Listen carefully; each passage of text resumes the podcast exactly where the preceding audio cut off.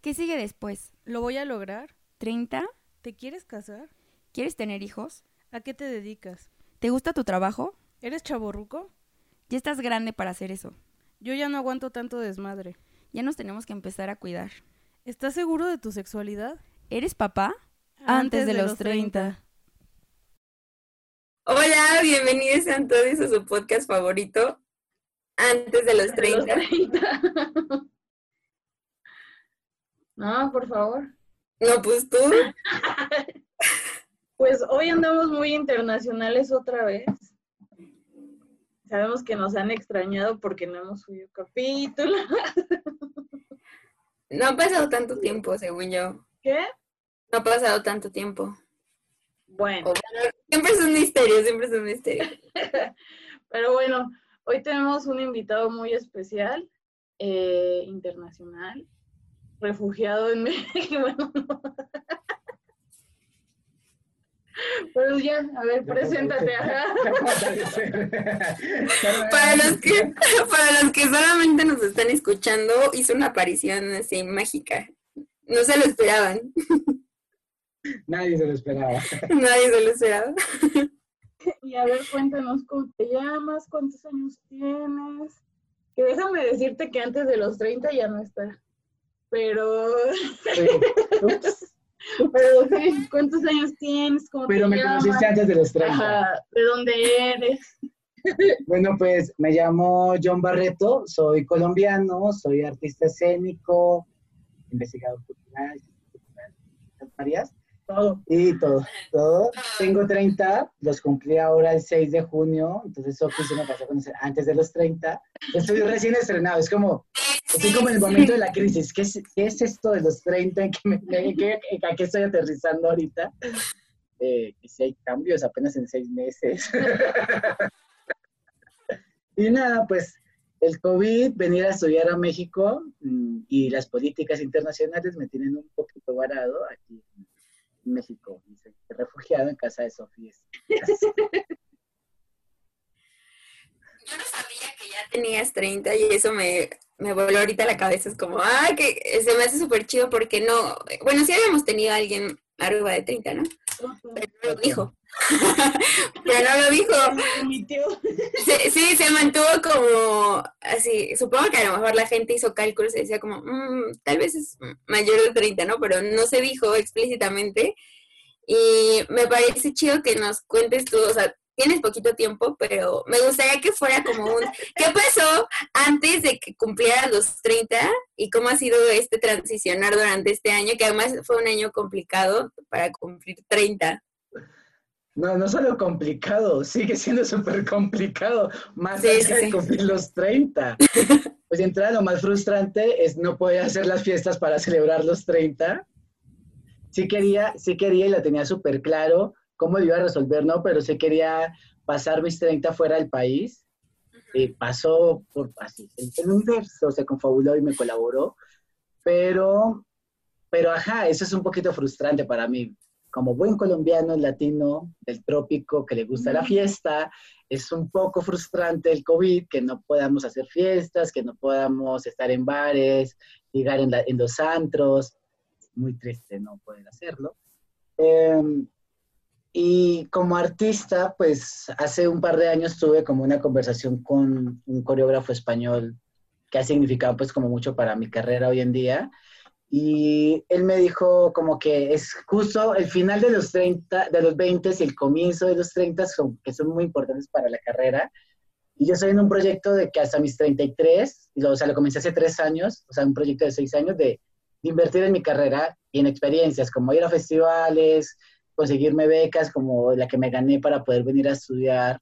Entonces, ha sido eso. Obviamente comienzan a aparecer cosas del, del cuidado corporal, de las cremitas, que las arrugas, que las ojeras, y esta constante problemática de, del cuerpo, de cómo presento mi cuerpo en sociedad, si, si sigo operando o no en la función de estos cuerpos fitness, de estos, ¿sabes? Como, como, eso es como algo muy problemático que de por sí mi práctica artística eh, lo cuestiono mucho me lo cuestiono mucho, y creo que eso es como lo más complejo ahí, porque vamos a ver para dónde va, porque apenas son seis meses en modo COVID, o sea, no es como, no soy Carrie Bracho, sería otra historia, ¿no?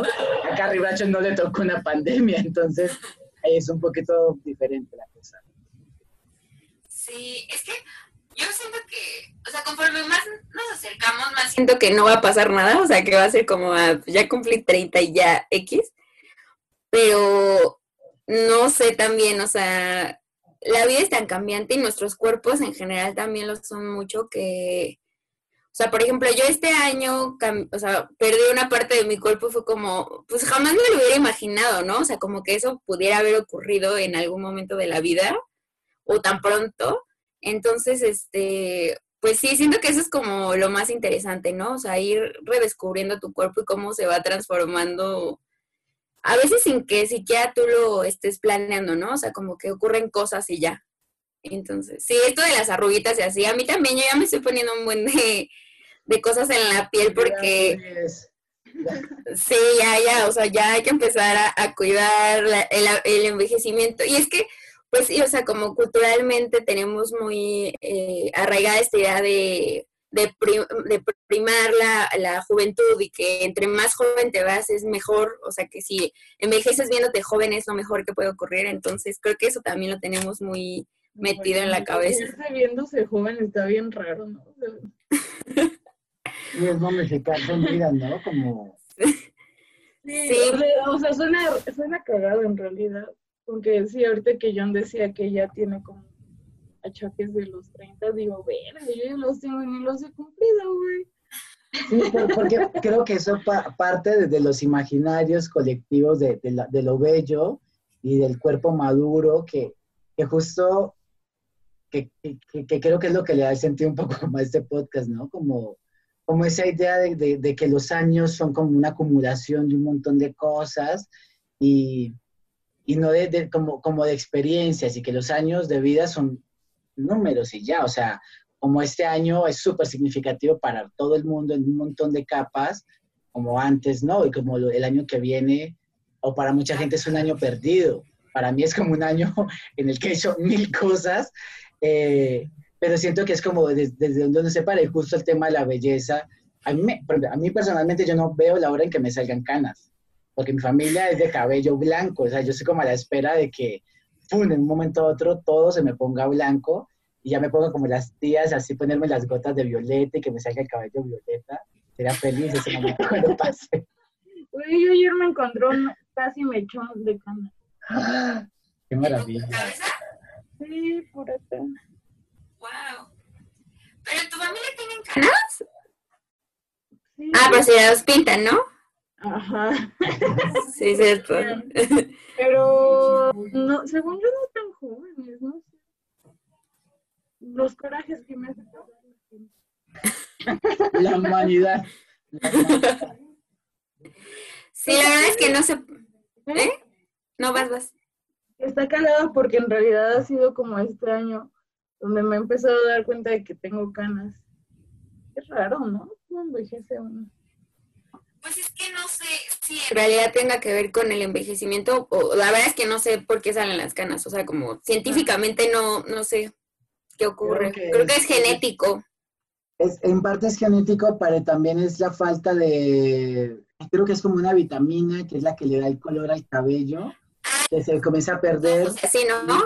Melatonina. las canas, pero es una predisposición genética. Ajá, sí.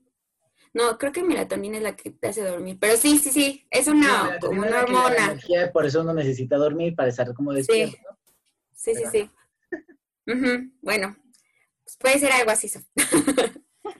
Gracias por el diagnóstico. Modo ñoño. Bueno, hay que aclarar que soy un poco ñoño, ¿no? Entonces también. Ajá. No, está bien, está bien. Los datos curiosos siempre están chidos. Y bueno, de lo que queríamos hablar, este, como en este... Ah, ¿qué? Ah, sí, cierto, sí, cierto. Vas. Sí, a ver, te vamos a hacer la pregunta que le hacemos a todos los invitados del programa, de este canal. Este, ¿cómo te veías de niño a los 30? ¿Cuál era tu imaginario? O si existía o no se parece a lo que es ahora, ¿no? Pues yo creo que de entrada era que no quería envejecer, cosa que con los años ha cambiado, como que me parece muy interesante ver mi cuerpo más viejo, cómo va cambiando. Y creo que, ay, que sí, creo que no, no pensaba mucho de ser grande, más allá de poder, algo que sí tenía súper claro de niño era que quería viajar, que quería conocer el mundo y es algo que se ha ido como realizando. Tampoco era consciente que quería ser artista, o sea, eso no estaba como en el imaginario. Pero en mi familia somos, mi familia es campesina y, no sé, yo me mudo desde los tres años, o sea, yo estoy súper acostumbrado a, hacer maletas y dejar amigos, conocer otra gente, otras ciudades. Y, y es, es, algo que siempre me ha, me ha, marcado mucho y me he preguntado mucho y, y, todo se ha confabulado para que lo pueda hacer desde hace ya varios ratos, de seguir viajando y conocer espacios y gente. Creo que eso es algo que, que, he estado cumpliendo desde antes de los 30, justo. Que ahora a los 30, que sea famoso, si algo resulta, pues te hace mal, ¿no? Como, a ver si el podcast me vuelve un poquito oh, más famoso. Obviamente, es la plataforma que estabas buscando. Esa, esa, es mi oportunidad. Voy a aprovechar esa entrevista. Sí. Que nos escuche y nos vea. Soy súper disponible para viajar. Soy súper culera con un montón de cosas. Pero sí, creo que eso, no, no, creo que no tenía un imaginario o esa conciencia de la edad, porque no sé si a ustedes les pasó, pero yo veía a los adultos y, o mis papás o los tíos, estos familiares, y como que siempre se han quedado en el imaginario de que son de grandes. Adulto. Entonces ahorita ya más, de, más grande, pensando en cómo van a ser mis papás cuando ya sean más viejos, ese es, oh, es como una cosa muy loca, cuando ya necesiten como unas mayores atenciones, uno estar más cerca de ellos, soy como que, ay, ¿esto cómo va a pasar? ¿Cómo lo vamos a resolver con mi hermano? Porque vivimos lejos de ellos. Entonces, pero, pero el resto no, no ni siquiera tenía conciencia de la edad realmente. O no sé si de niños ustedes estaban en la edad. Pues, no, o sea, yo también veía a los adultos como adultos, pero ya como un poco más grande, sí tenía esta conciencia de que los 30 era un año importante y que es parte de por qué hacemos este podcast, porque como que Mariana y a mí sí, sí tenemos como cierto peso de, de lograr cosas antes de, porque ya después no se puede, ¿no? O sea, como en este imaginario sí, sí. de como vida bastante normada. Ajá. No, pues que la lo dice, ¿no? que, que, hay que casarse antes de los 30 porque si no va a inspirar santos, ¿no? Y que por eso decía como el imaginario es ese, que justo nuestra generación ha diluido un poco eso, o sea, los 30 es, o ahora otro momento vital, que donde ya viene a ser un momento más sedentario puede ser 40, 50, que era mm. contrario. Claro, somos una generación que vive un poco, que vive, prolongamos la vida un poquito más, ¿no? Como que hay otros hábitos de cuidar el cuerpo o de vivir más sano, no sé, que ahora somos una generación que es un poco más longeva y esos ya muchos no quieren ser papás, aunque ya hay muchos los que lo son.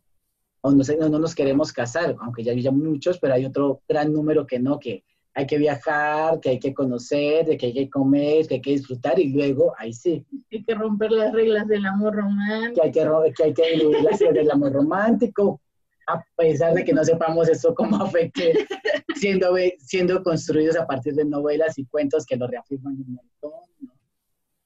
Sí, o sea, fueron, creo que son muchas cosas, o como que nuestra, o sea, nuestro momento ya es el resultado de, pues, años como de evolución, y lo digo entre comillas porque creo que, pues, ahí vamos apenas, ¿no?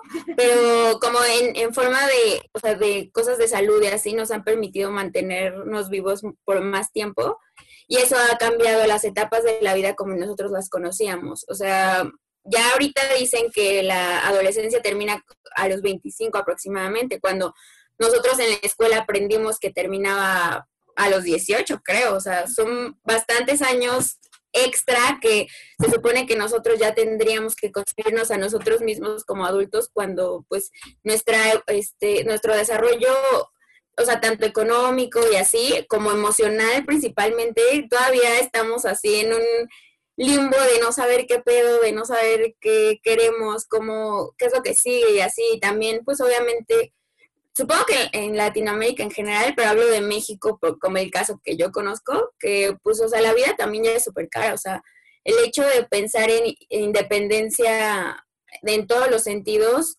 en relación a tus papás es súper complicado, o sea, con sueldos que apenas si te alcanzan para sobrevivir, obviamente no te va a alcanzar para ir a rentarte de otro lado, así, entonces, pues sí, así, es una generación, la nuestra, en la que tenemos que replantear todas las cosas, pero al mismo tiempo estamos con la presión de lo que se nos había dicho de cómo tenía que ser la vida, entonces es un choque muy cabrón de reconstruir a partir de las ideas que ya teníamos. O sea, es como, ok, o sea, según yo, ahorita ya tenía que tener a lo mejor dos hijos, pero no los tengo, entonces, ¿qué sí tengo que hacer? O sea, ¿cómo sí me funciona a mí en este momento de mi vida? Y pues sí, está cabrón.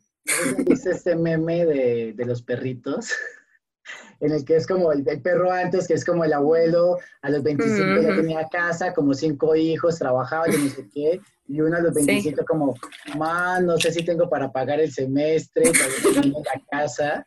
Justo es eso, porque sí, sí, sí. dije, pues justo antes de cumplir los 30 dije, mi mamá, ya, ten, ya yo ya tenía cuatro años cuando mi mamá, me, cuando Ah. ella cumplió los 30.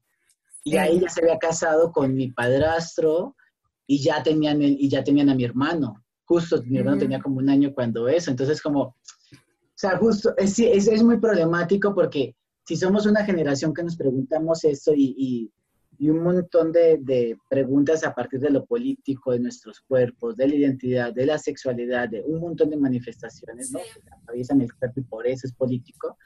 Eh, es el hecho de que estamos aún inmersos en un montón de maquinarias que operan a mediados del siglo XX. Sea, ni siquiera a finales del siglo XX que uno diría, wow, es a mediados, o sea, es, y justo ahí es donde es súper potente evidenciar estas, estas preguntas, ¿no? O sea, justo lo que, lo que puede pasar con, con el programa de ustedes es eso, o sea, plantear de cómo, cómo nuestra generación, que crecimos con unas nociones de la edad, del qué ser y cómo ser a cierta edad, cómo eso se nos ha ido diluyendo y cómo ir como transformando a nuestras familias y decirles, sí, a ustedes les tocó así, pero a mí me interesa esto. Y en esta sociedad, para ser artista, implica esto y opera así, que, que meterse en proyectos que uno no va a ganar ni un peso. O sea, como eh, ellos no me entienden, o sea, uno para qué hacer un proyecto en el que no gana dinero de entrada. Entonces, como, cierto que es como, como un gran ejercicio político ahí dentro de esta gran maquinaria que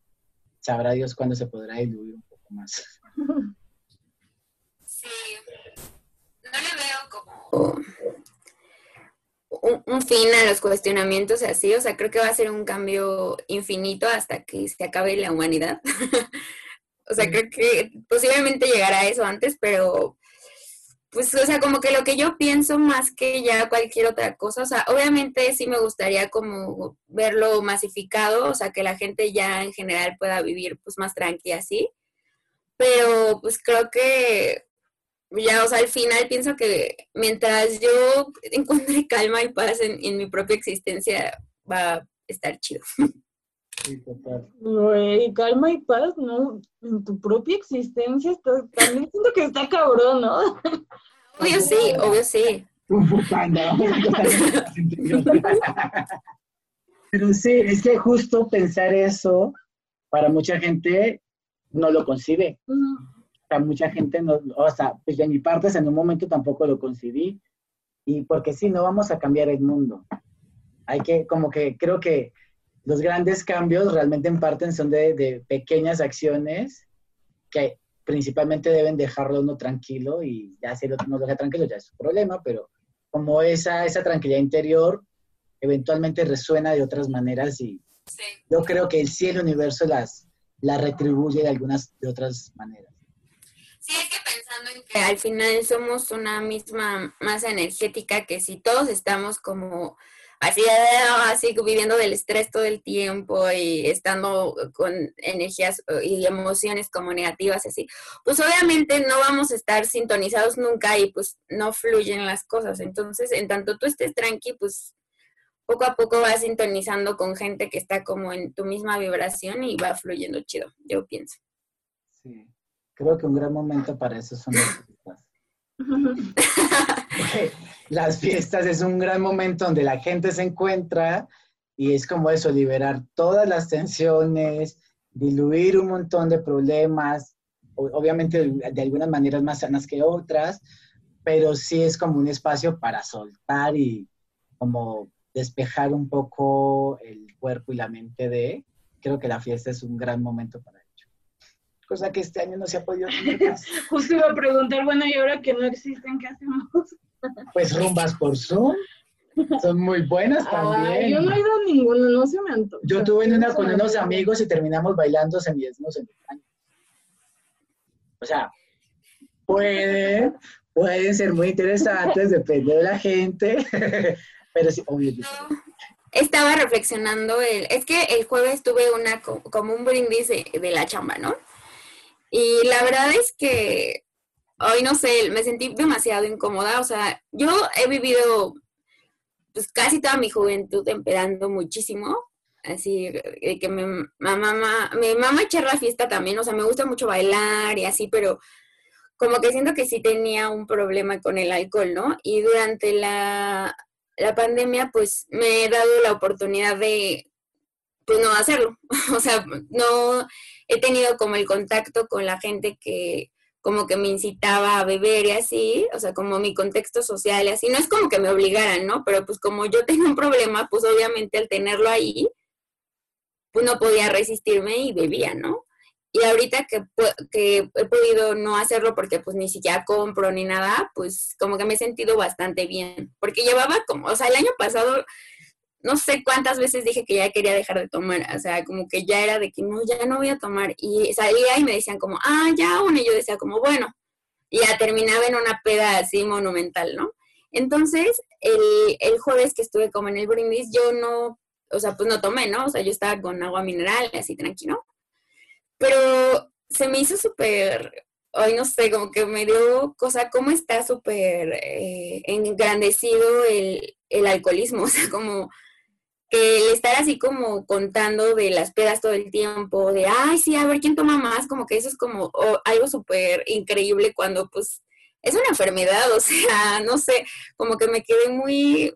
Y siento que la cultura de la fiesta está súper eh, de la mano con, con el alcoholismo y la neta, ay, no sé, como que eso me quedé pensando mucho y sí me gusta a mí echar la fiesta, o sea, y sí he estado en fiestas sin tomar ni una gota de alcohol y me la paso súper chido, pero aún así siento que sin la existencia de, de eso, como que la gente no la pasa bien. Y también, o sea, hay mucho como esta cultura de que si no estás bebiendo es como de, güey, qué, qué aburrido y así, o sea, como que se te juzga por no ser parte de eso, no lo sé. ¿Ustedes qué piensan?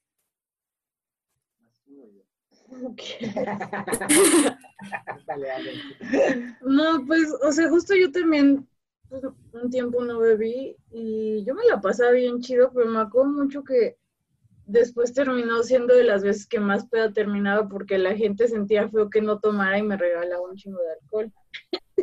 Entonces, pues ya, o sea, como que volví a tomar a partir de eso. Y también como que conozco dos, tres personas que... Conozco una persona que nunca tomaba en su vida porque, o sea, como la- las veces que lo he intentado probar, o sea, nunca he estado borracha. Y las veces que lo he probado, dices que es- pues, no me gusta el sabor, ¿no? Y como no lo necesito. Y como que, pero es muy cuestionada, o sea, como que aceptada, pero cuestionada, ¿no? O sea, como, no, pero ¿por qué? O le preguntan si de verdad, de verdad nunca he estado borracha. O sea, como que siempre hay una insistencia dentro de eso. Y, por ejemplo, también conocí con otro güey que tampoco toma. Y como que luego yo le decía así de, para mí es bien fácil de, ah, pues vamos por una chela para platicar. Y él no, sé, no, no sabía dónde podía ir con él, ¿sabes? no, no, no entendía qué podíamos hacer. Sí. Y me sacaba un montón de pedo porque decía así como, güey, o sea, normalmente sí hago muchísimas cosas sin necesidad de tomar, pero como socializar yo sí lo he llevado mucho de la mano de, tomar. O sea, por ejemplo, cuando he salido con gente que conozco como por internet, siempre es como, para mí es mejor si yo tomo, porque si no, como que me pongo muy ansiosa. Sí, yo creo que, que ni tanto que quema el santo, ni tanto que no la lumbre, es un dicho colombiano que me encanta. Creo que sí, obviamente hay una cosa del capitalismo heteronormado, del estar bebiendo, porque acuérdense que hace varios comentarios ñoños, ¿no?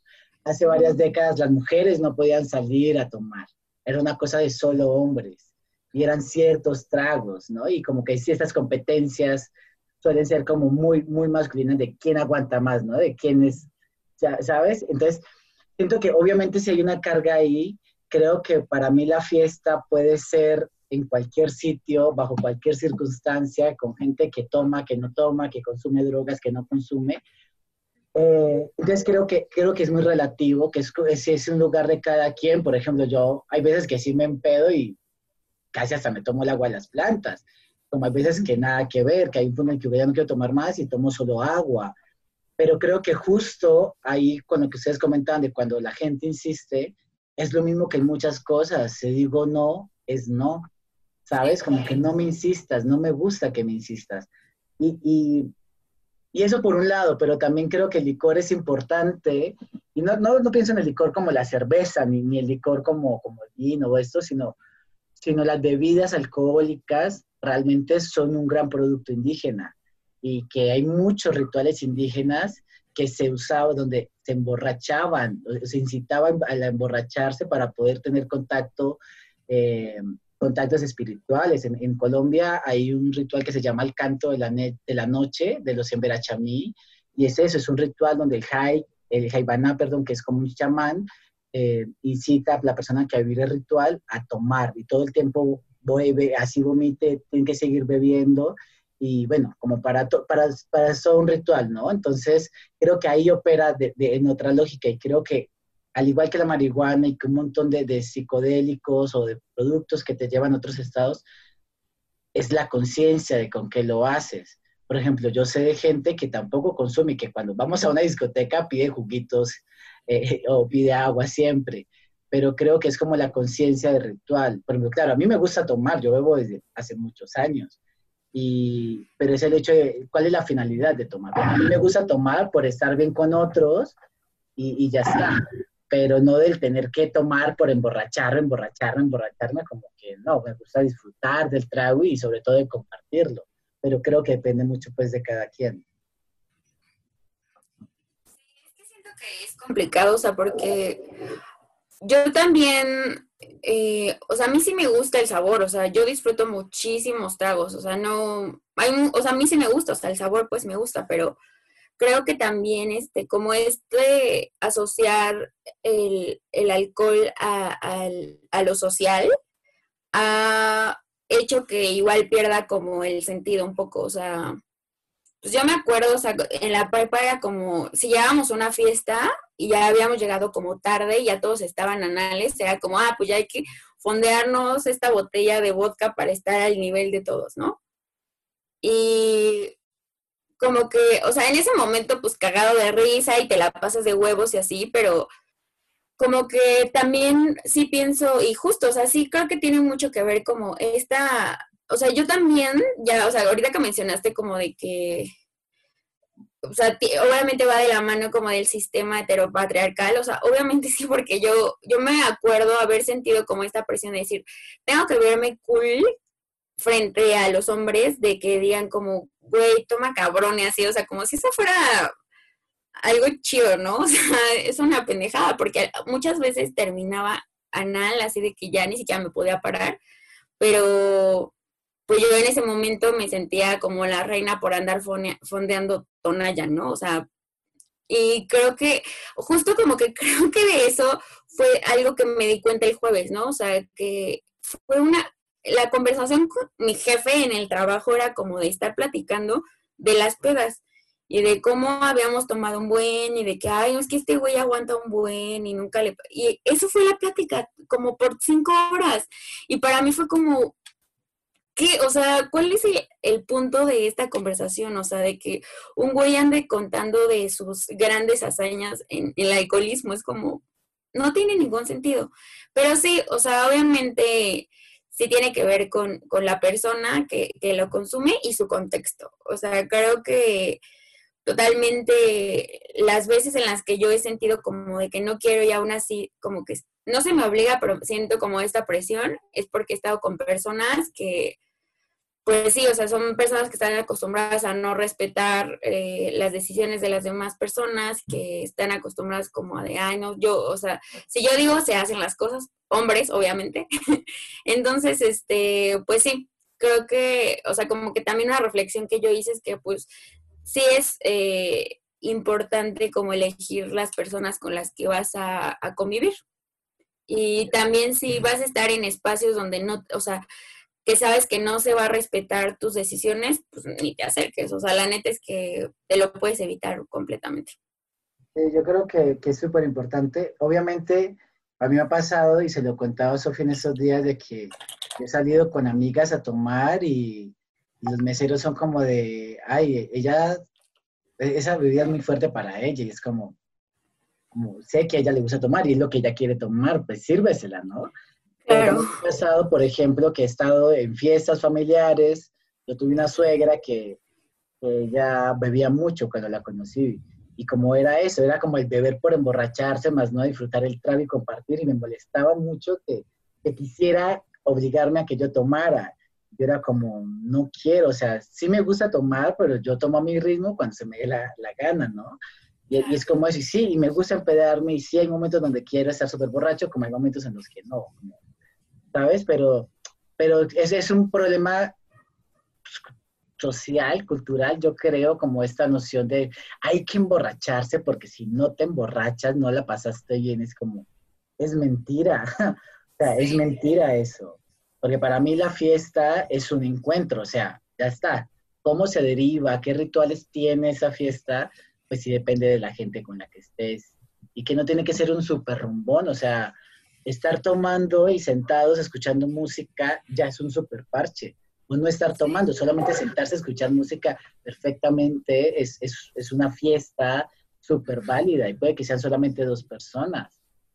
¿no? Sí. Que, que, creo que también es como una, porque en Colombia también consumimos mucho alcohol de muchos tipos y las fiestas son un desmadre. Todas. Y más en esta época, las de diciembre son como, porque como somos trópico, en diciembre casi no llueve. Entonces todo el tiempo se mantiene un calorcito como constante, en la noche casi no hace frío, entonces como que te animas a estar más afuera, aunque sean en ciudades muy frías, como que estás, o sea, como en diciembre es el mes en el que se presta, es el único mes en el año donde yo no me siento el alcohólico de mis amigos, donde les digo, ay, vamos a tomar una cerveza, ¿no? Una, un medio, una, media, una botella de, de ron, ¿no? Lunes y no me hacen mala cara, porque eso, eso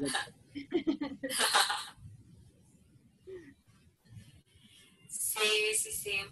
Esto, pues sí, sí, yo también eh, creo que, es que la, la, fiesta es muy divertida, o sea, yo también sí, o sea, para mí sí una fiesta sí es terminar echando el karaoke toda la noche, o sea, porque eso me fascina y me hace sentir como súper divertida. O sea, por ejemplo, el día que estuviste en mi casa, ¿te acuerdas, Sof? Cuando terminamos cantando igual así como de banda y así, no sé si te acuerdas.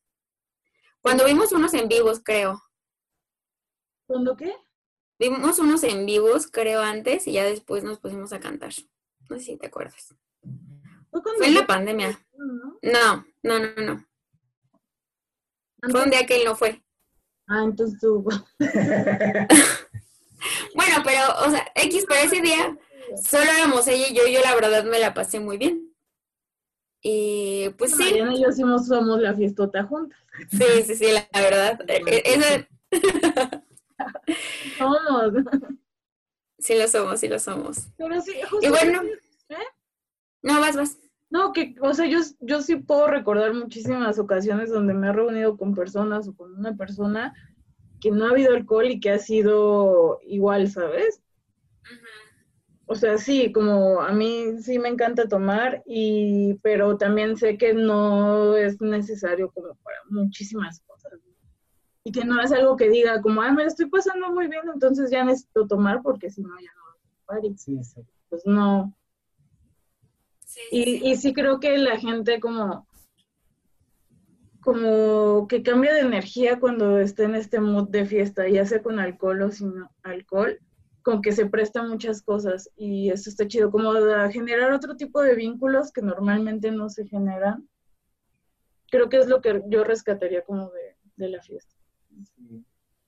Otra acotación ñoña, ¿no? Eh, justo cuando llegan lo- cuando nos vienen a los españoles a colonizar y se causan todos esos genocidios y tienen los esclavos también, eh, en, en Latinoamérica se generan como esa noción de los carnavales, justo como la negociación entre los rituales de los indígenas, las celebraciones de los eh, esclavos afro y lo que traía a imponer la iglesia cris- cristiana y por eso como que hay ciertas épocas del año, sobre todo a principio de cada año, hay muchos carnavales. Y justo es como el espacio donde la iglesia dice como, ahí pueden hacer cualquier cosa. Y es lo que pasa en esos momentos. Por eso hay tanto travestismo, hay tanta posibilidad de, porque la moral no está. Es simplemente un espacio para conectar y resignificar y, eh, y, sí, empoderar, que a veces hoy en día es como, empoderar lo escuchan en todo lado, pero sí, como empoderarte con tu cuerpo, donde no importa la sexualidad, tu identidad, sino el estar ahí, o sea, como operar en función de los deseos, de los deseos del cuerpo, que ahí es donde para mí personalmente es donde la fiesta tiene una cosa así súper política, que claro, hoy en día también se ha denominado solamente a la noche, ¿no? Como en el día eres una persona súper recta, te vistes hasta acá, pero en la noche tú usas el escote, que usas el torcito, ¿no?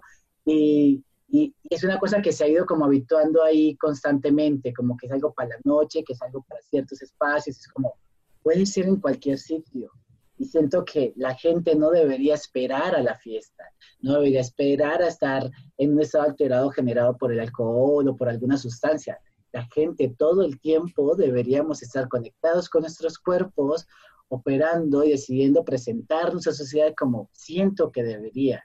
Que obviamente sociedades súper machistas, heteronormadas, súper misóginas, heterofóbicas, bueno, de todo, de todas las fobias hacia el cuerpo del otro, eh, pues no lo, nos, nos generan rayos, o sea, como que pasan cosas violentas ahí, pero justo creo que es ahí donde hay como una batalla muy fuerte, porque sí siento que es, es una gran batalla que solo no lo vamos a lograr, eh, en el que si muchas nos juntamos para decir, nuestros cuerpos son así, los queremos presentar así, así ustedes digan que ha de ser de otra manera, pues me importa un culo, o sea, como este es mi cuerpo y yo decido con mi cuerpo cómo presentarlo y no te estoy violentando, ¿sabes? O sea, pintarme el cabello así implica un montón de cosas. Yo soy un hombre que usa shorts cortos desde hace como cuatro años y siempre es algo que visualmente impacta. Cuando llegué a Guadalajara me gritaron mamacito, los señores de los tacos de la esquina. Y era como, ¿qué pedo con esto? O sea, como, a mí me cuestionó un poquito, pero ya luego como me relajé y dije como que es mi cosa, yo me quiero salir así, y los demás eran. No sé, ahorita como pensando en lo que decías de la fiesta de tu trabajo, es que mi imaginario del Godín obviamente pues es una persona como que está cambiando casi todo el día, güey. Y pues sí, pienso como en zonas donde hay bastantes oficinas que también están muy cerca de zonas de bares, ¿no? Y que entonces, ajá, como pegado a lo que dice John, pues se me hace lógico que la gente busque como desestresarse y sacar como todo lo que se tiene que aparentar dentro de un sistema como de oficina, ¿no? Sí. Dueños de la empresa que tienen esos bares, porque saben que su gente necesita de eso. y es como la misma maquinaria ahí rondando. Dentro de la empresa no se lo permiten. Es como algo que muchas empresas podrían hoy en día, ¿no? Sí. Sí, es que, es que, o sea, son, son muchas cosas. O sea, por ejemplo, pienso también, o sea, lo de la noche, pues obviamente es como el cobijo de decir, como un, una capa de decir, por la noche no me ven. O sea, por la noche no se distingue qué persona soy, entonces puedo ser la persona que quiera ser. Entonces, es como esta libertad de, pues es que eso es, sí es como una especie de anonimato, ¿no? O sea, de, en la noche me da esta, esta oportunidad de ser quien sea porque no saben quién soy en realidad, o sea, puedes llegar eh, como que te da esta libertad de ir a un antro y ligarte a cualquier persona porque sabes que posiblemente los que están alrededor nunca se van a enterar quién eres, ¿no? Entonces como que dices, ah, pues puedo hacer esto que normalmente en mi vida jamás haría, ¿no? O sea, mucha gente solamente sabe ligar en, en pedas y en antros y así porque dicen, ahí tienen como esta seguridad de que si no jala, pues no importa, porque la gente alrededor no me va a juzgar porque no saben quién soy. Ay, no sé, es que es muy interesante, o sea, como que son muchas cosas que no había pensado alrededor de todo esto que es la fiesta y sí, es, está chido pensar en eso. Sí, que también creo que puede, o sea, como tiene sus cosas chidas de que la gente puede ser como lo que quiere ser. Pero también hay mucha gente que toma esos espacios para aprovechar situaciones, ¿no? También me quedé pensando en esto como de gente que solo sabe ligar eh, como pueda, que es un, un problema bastante grande para el acoso, o sea, que se presta demasiadas cosas también. También como cobijado en este pedo de, ay, es que estaba pedo, o estaba peda, ¿no? Sí, como una justificación, ¿no? No, perdón, sí, o sea, como que pienso que se, se disuelve la moral, ¿no? O sea, como que en ese momento, pues es un poco como lo que, eh, como este, eh, esta estructura moral que tenemos de cómo deben ser las cosas, pues está como disuelta. Sí, yo lo que iba como de- dentro de lo que estabas diciendo ahí mientras recapitulamos, ¿no? Era que justo lo que pasa, justo por cómo la, la sociedad judeocristiana que nos impuso en Latinoamérica y en todo el mundo, todo lo que pasa alrededor de esta, es, es, es ese, ese juzgar, ¿no? Como si, como si, sin, ay, ¿cómo es esta frase de, eh, ay, se me olvidó de ojos cerrados, no, ¿cómo es? El que nadie se da cuenta, pucha, es un- ¿Ojos que no ven, corazón que no siente? justo, ay, Ah, ok. Sí, entonces eso permite que se genere un montón, o sea, que esa clandestinidad o esa posibilidad de hacer lo que me nace, eh, la gente lo toma como un montón de manifestaciones de violencia hacia los otros cuerpos y hacia los mismos, hacia los cuerpos propios. Creo que justo nuestra generación, que estamos como preguntándonos de cómo ser políticamente correctos, cómo no violentar al otro, cómo respetar las identidades del otro, eh, creo que ahí es donde está la premisa, o sea, como de no puedo hacer cualquier cosa, ¿sabes? Me gusta hacer esto, pero tengo que consensuarlo si estoy con alguien. Eh, creo que Latinoamérica tenemos tantos machismos, tantas microviolencias que no somos conscientes. Yo justo me pregunto muchas veces porque yo pedo, soy, yo de por sí soy bien caliente y ya pedo es como, y, y más cuando estás en un antro y más cuando han pasado cosas, pero a veces me pregunto de qué maneras yo he podido hacer sin ser consciente haber, si, haber acosado a alguien, porque yo sí he sido acosado con y sin trago por otras personas, hombres y mujeres, en muchos espacios, pero me pregunto yo de qué manera lo he hecho y creo que es una tarea muy dura y, y, y es como la tarea de, de, de, de, lo que viene para nosotros.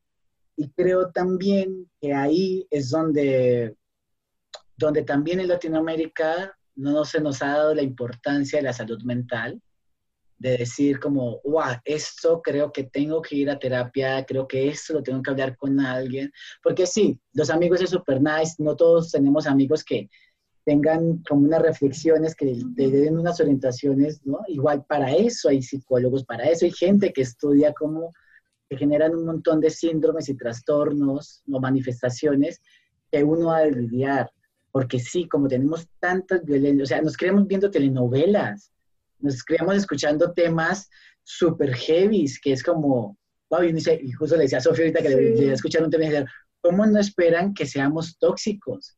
¿Cómo no esperan que, que, que, generemos esas violencias, que crea que puedo mandar sobre el cuerpo del otro?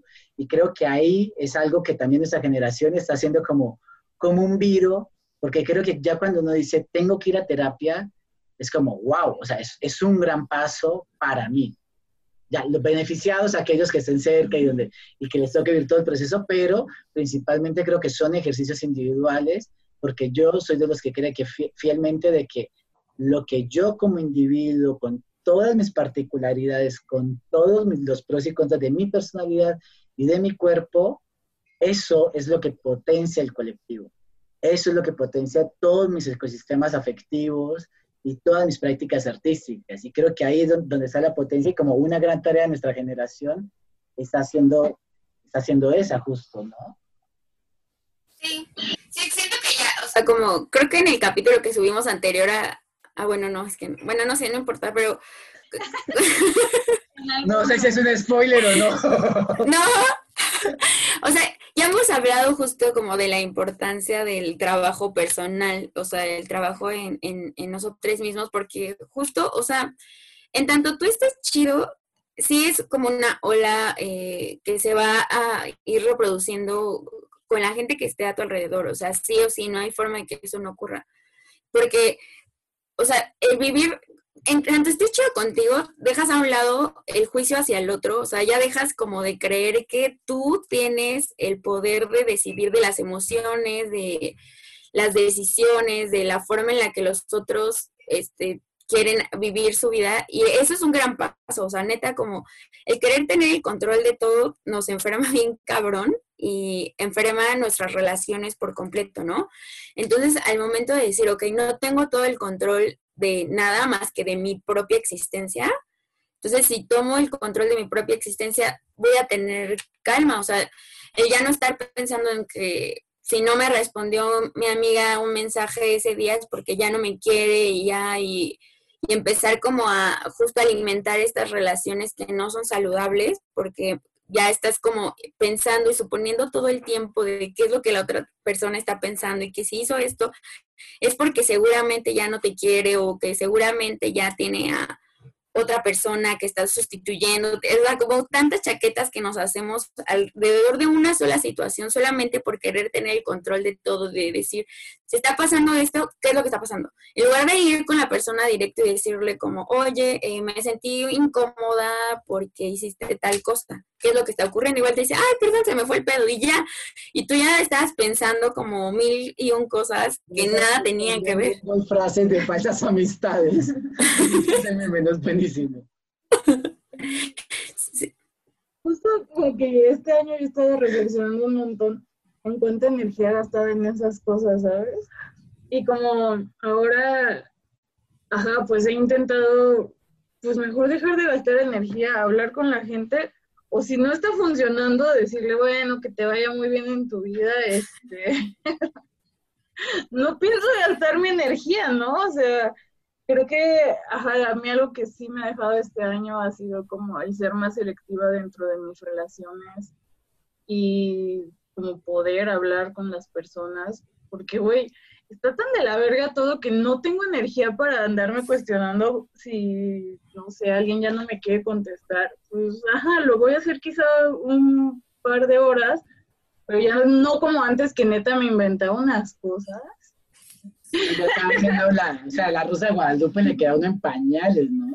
Pero creo que justo, creo que justo también como algo importante, ahí, todo lo que hemos estado hablando, es el hecho de que si nos revisitamos a nosotros mismos, es, es que no se nos vuelva un dolor, es que no se nos vuelva un dolor pensar en que, digamos, en mi caso, que yo soy un biohombre, nacido en el oriente de Colombia, de una familia campesina, bla, bla, bla, y un montón de cosas, eh, que fue súper duro para mí salir de closet, que básicamente me obligó mi mamá, que fui violado, que fui acusado sexualmente, que soy desplazado, como todo eso que no sea un dolor, ¿cierto? Como que ya esa experiencia pasó, sí, con todas las consecuencias que quizás hoy en día están reflejadas, pero ¿qué hago con ellos? O sea, y no eso, eso ni se me va, o sea, que no se me vuelva una depresión constante, pero tampoco se me vuelva la excusa como la posibilidad de vengarme en, otros cuerpos o, de violentar a otros, como que, ay, es que usted no sabe, como a mí me pasó esto, y, y, ha sido una tarea compleja, realmente hasta hace un año hablando con una dramaturga chilena, le conté la historia de, del desplazamiento en Colombia, de una toma guerrillera que me tocó vivir de niño, y, y yo le decía como, pues sí, eso fue lo que me tocó, o sea, y no me había considerado un desplazado porque pues era hijo de un policía, entonces pues las condiciones sí fui muy privilegiado en comparación a otros campesinos que han tenido que vivir el desplazamiento de otras maneras. Hoy en día muchas familias son habitantes de calle, eh, pero yo no, pues estoy aquí en México con miras a una maestría, o sea, ¿sabes? ¿Y qué hago con esos privilegios que la vida me da, no? Como, porque tampoco es eso, no es como todo el tiempo dándose puñal, como, ay, soy el niñito del pueblo, yo no sé qué, sino pues yo también he tenido unas garantías para poder hacer muchas cosas con mi vida y qué hago con ello. Y yo lo que he decidido hacer es como en mi práctica artística, evidenciar un montón de, de, de estas formas de, de, imaginarios tradicionales, cuestionándolos o relacionándolos con, con imaginarios más contemporáneos, y eso es lo que yo hago en mis creaciones. Y creo que eso es lo que es, o sea, que el privilegio tampoco se nos vuelva un dolor, sino por el contrario, una posibilidad de evidenciar o enunciar otras cosas que en otros espacios no. Esto, este podcast quizás nunca vaya a ser un programa de televisión, pero ya como podcast o ya como programa de YouTube, ya genera otras cosas y, y no todo el mundo decide hacerlo, ¿no? Entonces creo que es eso y evidenciar esas problemáticas es una manera de, de, usar los privilegios en función de otra cosa. Justo el, el otro día estaba escuchando, ay, no me acuerdo qué era. Bueno, pero comentaron justo, o sea, como que sí, te, o sea, no puedes culparte por tus privilegios, o sea, es como, pues, si los tienes, los tienes, o sea, si no puedes desprenderte de ellos, pues a partir de, reconocerlos, trabaja en lo que puedas, o sea, por ejemplo, nosotros, o sea, yo que, ten, que nosotras que hemos tenido como la oportunidad, o sea, tan solo el poder reflexionar cosas ya es un súper privilegio. O sea, hay gente que no puede ni siquiera detenerse un momento de su vida porque tiene que estar todo el tiempo trabajando para poder subsistir. Pero nosotros que tenemos la oportunidad y el privilegio de poder reflexionar sobre las cosas, pues trabajar en nuestras personas y empapar a lo que alcance, ¿no? O sea, pues tal vez nosotras nunca vamos a tener una proyección gigante con el podcast, pero tal vez sí. O sea, y el, el hecho de generar este espacio en el que podemos conversar y poner sobre, sí, o sea, en la conversación, pues, o sea, estos temas y que la gente pueda darse un tiempo de decir como, ah, ok, existe esto, hay estas otras posibilidades, pues ya para mí siento que ya es como aprovechar el privilegio que tenemos de poder siquiera pensar en estas cosas para que las demás personas puedan darse cuenta que esto existe. O ni siquiera pensar en los demás, o sea, obviamente uno espera que se lo vean y lo escuchen, ¿no? Pero creo también de pronto la, la gran importancia que tiene este podcast es para un montón de reflexiones para ustedes en sus vidas con los múltiples invitados que tienen, o sea, como puede que el resultado de eso, porque justo es eso también, o sea, como somos hijos de la modernidad donde nos metieron de que hay que controlar todo, ¿no?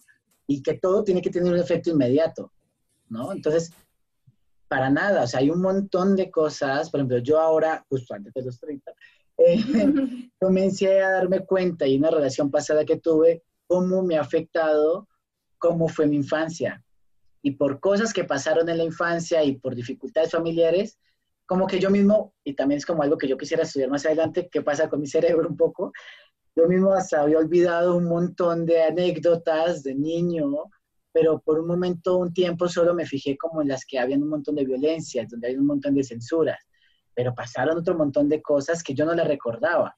Y, y justo con el diplomado que estamos estudiando, justo ha sido como volverme a revisitar en un montón de cosas, preguntarme a mi familia por un montón de cosas de niño que digo, wow, o sea, no me acordaba de esto. Pero, y, eso de niño todavía sigue teniendo un montón de repercusiones hoy en día. Entonces, creo que ahí es donde está como lo poético del, del, del, efecto mariposa, ¿no? O sea, eso que pasó por allá, como hoy de grande viene manifestándose o sigue ahí en una constante que quizás a veces se diluye, pero vuelve a aparecer. Y creo que esto con el podcast puede ser un, un poco más eso, más algo para ustedes que para la, que para la gente que, que les escuche.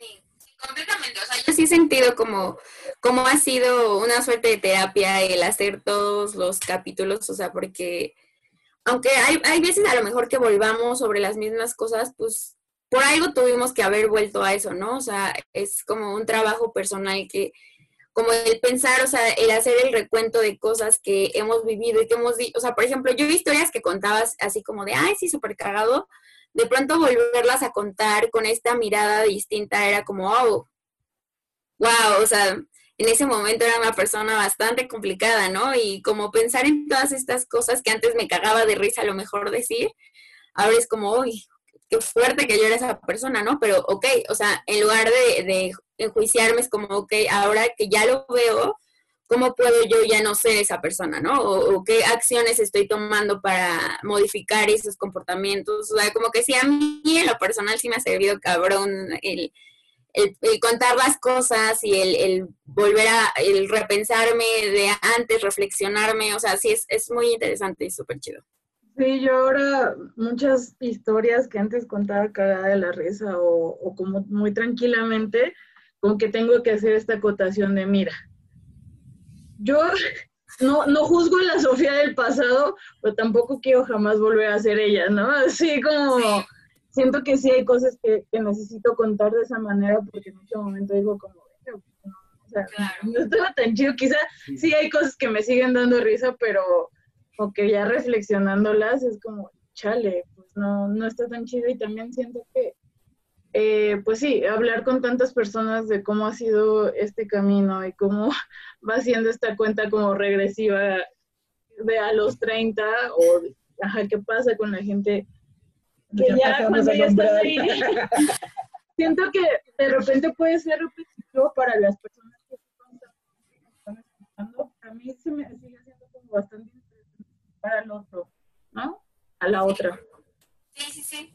Sí, Es que incluso aunque pues, parezcan situaciones paralelas, nunca va a ser igual. O sea, por más que sea casi la misma historia, no es lo mismo, porque son entes completamente distintos. Entonces, siempre va a ser diferente. O sea, esa es como la maravilla de la existencia, ¿no? O sea, como una misma historia en una misma, o sea, que hayamos estado en el mismo espacio, nunca va a ser la misma historia contada por dos personas diferentes.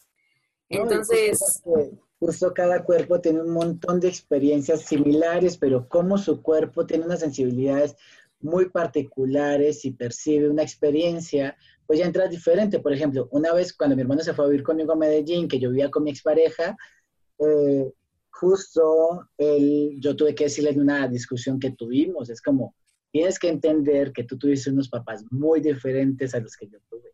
O sea, y eso siento que si yo no se lo hubiese dicho, no entendería un montón de cosas y obviamente también para mí fue todo un ejercicio decir, ¿por qué? ¿Por qué tenemos estos choques por cosas mínimas, ¿no? ínfimas? Y creo que ahí es donde está la potencia y, y creo que también, con todo el respeto de los millennials críticos que odian a Friends y que odian Sex and the City y Queer as Folk, siento que es entender, porque claro, Claro, son series exitosas, ¿no? Que todavía están en un montón de plataformas, que las podemos recitar, que a mí personalmente, como buen millennial retro, me gusta verlas, hipsterón. Eh, pero es el hecho de entender en qué momento son. Y yo las vi como que digo, uy, pucha, qué fuerte esto. Claro, hay unas que me generan más gracia que otras, otras, pero justo es entender en qué momento fue, qué estaba pasando ahí. Y creo que es algo que de entrada no lo tenemos tan calado en la cabeza, porque las historias que nos tocó estudiar en el colegio eran de aprenderse así como robots, fechas, datos y ya. Pero eso tiene un montón de contexto, ¿no? O sea, la importancia que tienen los podcasts nacieron que como hace 10 años, ¿no? Pero hasta hace un par de años es que comienzan a tener fuerza, por, por, porque comenzó a, a entonces, ¿cuál, ¿cuál fue el primer podcast? Y que el podcast sí no viene a ser como un hijo heredado de la radio. Entonces, ¿cómo nació la radio? ¿Cuál? O, o, o, lo de este año de todo el mundo, ay, no, es que toca que hacer danza para la pantalla, ay, no, teatro para pantalla, es como, ay, a ver, el teatro ya pasó por esa pregunta hace un par de días, ¿no? Entonces, ay, y el teatro no se murió, le tocó jugar a otra cosa, entonces, ¿qué es lo que, y si queremos hacer teatro para la pantalla, es, y no es cine, entonces, ¿cómo opera? Entonces, en lugar de ponernos a, a, darnos látigo, es como ver cómo resolver las situaciones y entender los contextos, que es como algo súper problemático también. Por ejemplo, tú ahorita mencionaste eh, chaqueta, pero chaqueta en Colombia es, es una chamarra, ¿no?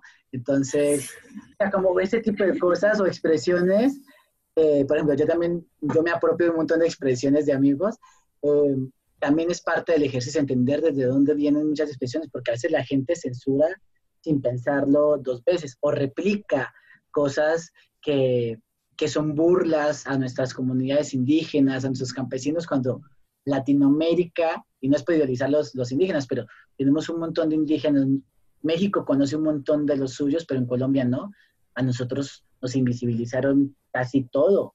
Y lo que vemos de las culturas nativas colombianas es muy poco. O sea, mis, de los indígenas de la región de la que yo nací casi no hay información de entrada. Entonces, como que hay, hay un montón de variantes, las comidas también, o por ejemplo, de hablar en México de la cumbia, para mí es como, a ver, ya cómo es una cosa de una manera que aquí en Latinoamérica llega a otra, ¿no? Y así, y un montón de códigos y que se le decía a Sofi muchas veces de los límites políticos son puros pajazos mentales, ¿cierto? De decirnos, si pasas de esta línea, ya no eres de acá, yo no sé qué, y es como, ay, a ver, solamente eso están los mapas. Más allá de que si aparece un río o que un océano nos separa, realmente Latinoamérica comparte, y el mundo en general compartimos tantas cosas porque cada vez estamos más mezclados y Latinoamérica es de esos continentes que se mezcló todo. Tendrá, aquí vinieron todos los continentes se mezclaron en Latinoamérica, ¿no? Más nuestros nativos. Entonces, somos una mezcla de todo. Latinoamérica, hay un montón de variantes.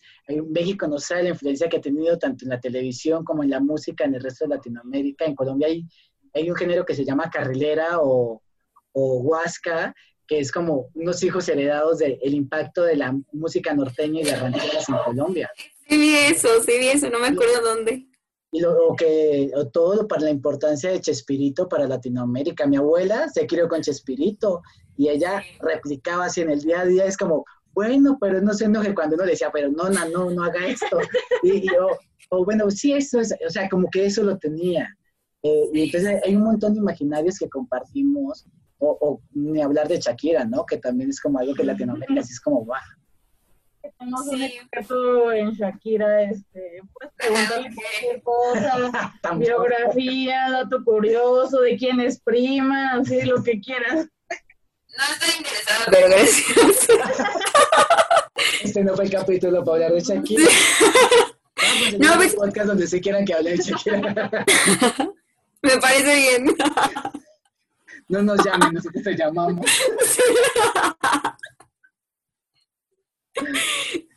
Sí, pues justo este me eché la serie documental que hicieron del rock en Latinoamérica el fin de semana. Rompan todo, ¿no? Sí, sí, sí.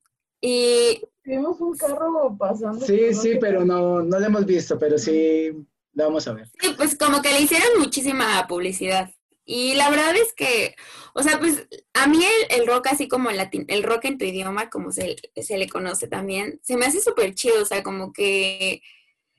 Pero ver ese, e, ese documental como que me, me hizo caer en cuenta de muchas cosas que a lo mejor ya pensaba, pero no las tenía como puntualizadas, ¿no? O sea, de cómo neta, a través de la música, por ejemplo, en este caso en específico que fue el rock, o sea, conectamos a Latinoamérica muy cañón. O sea, por ejemplo, muchas de las bandas más este, importantes en México fueron descubiertas por un argentino y fueron producidas por un argentino y así. Y, o sea, como que todo el tiempo estaba todo empapado de, o sea, todos nos influenciábamos de lo que estaba ocurriendo, o sea, de México en Argentina, en Argentina, Colombia y así, o sea, como que cada uno, y también me gusta, o sea, me gusta como, o sea, aunque se estuvieran viviendo como realidades distintas, o sea, al mismo tiempo casi todos los países en Latinoamérica estábamos en dictaduras, o sea, así como simultáneamente y todos como que tal vez algunas eran como mucho más radicales que otras o parecían, ¿no? O sea, como, eh, por ejemplo, en México siempre estuvo súper disfrazado de democracia y en México pensábamos que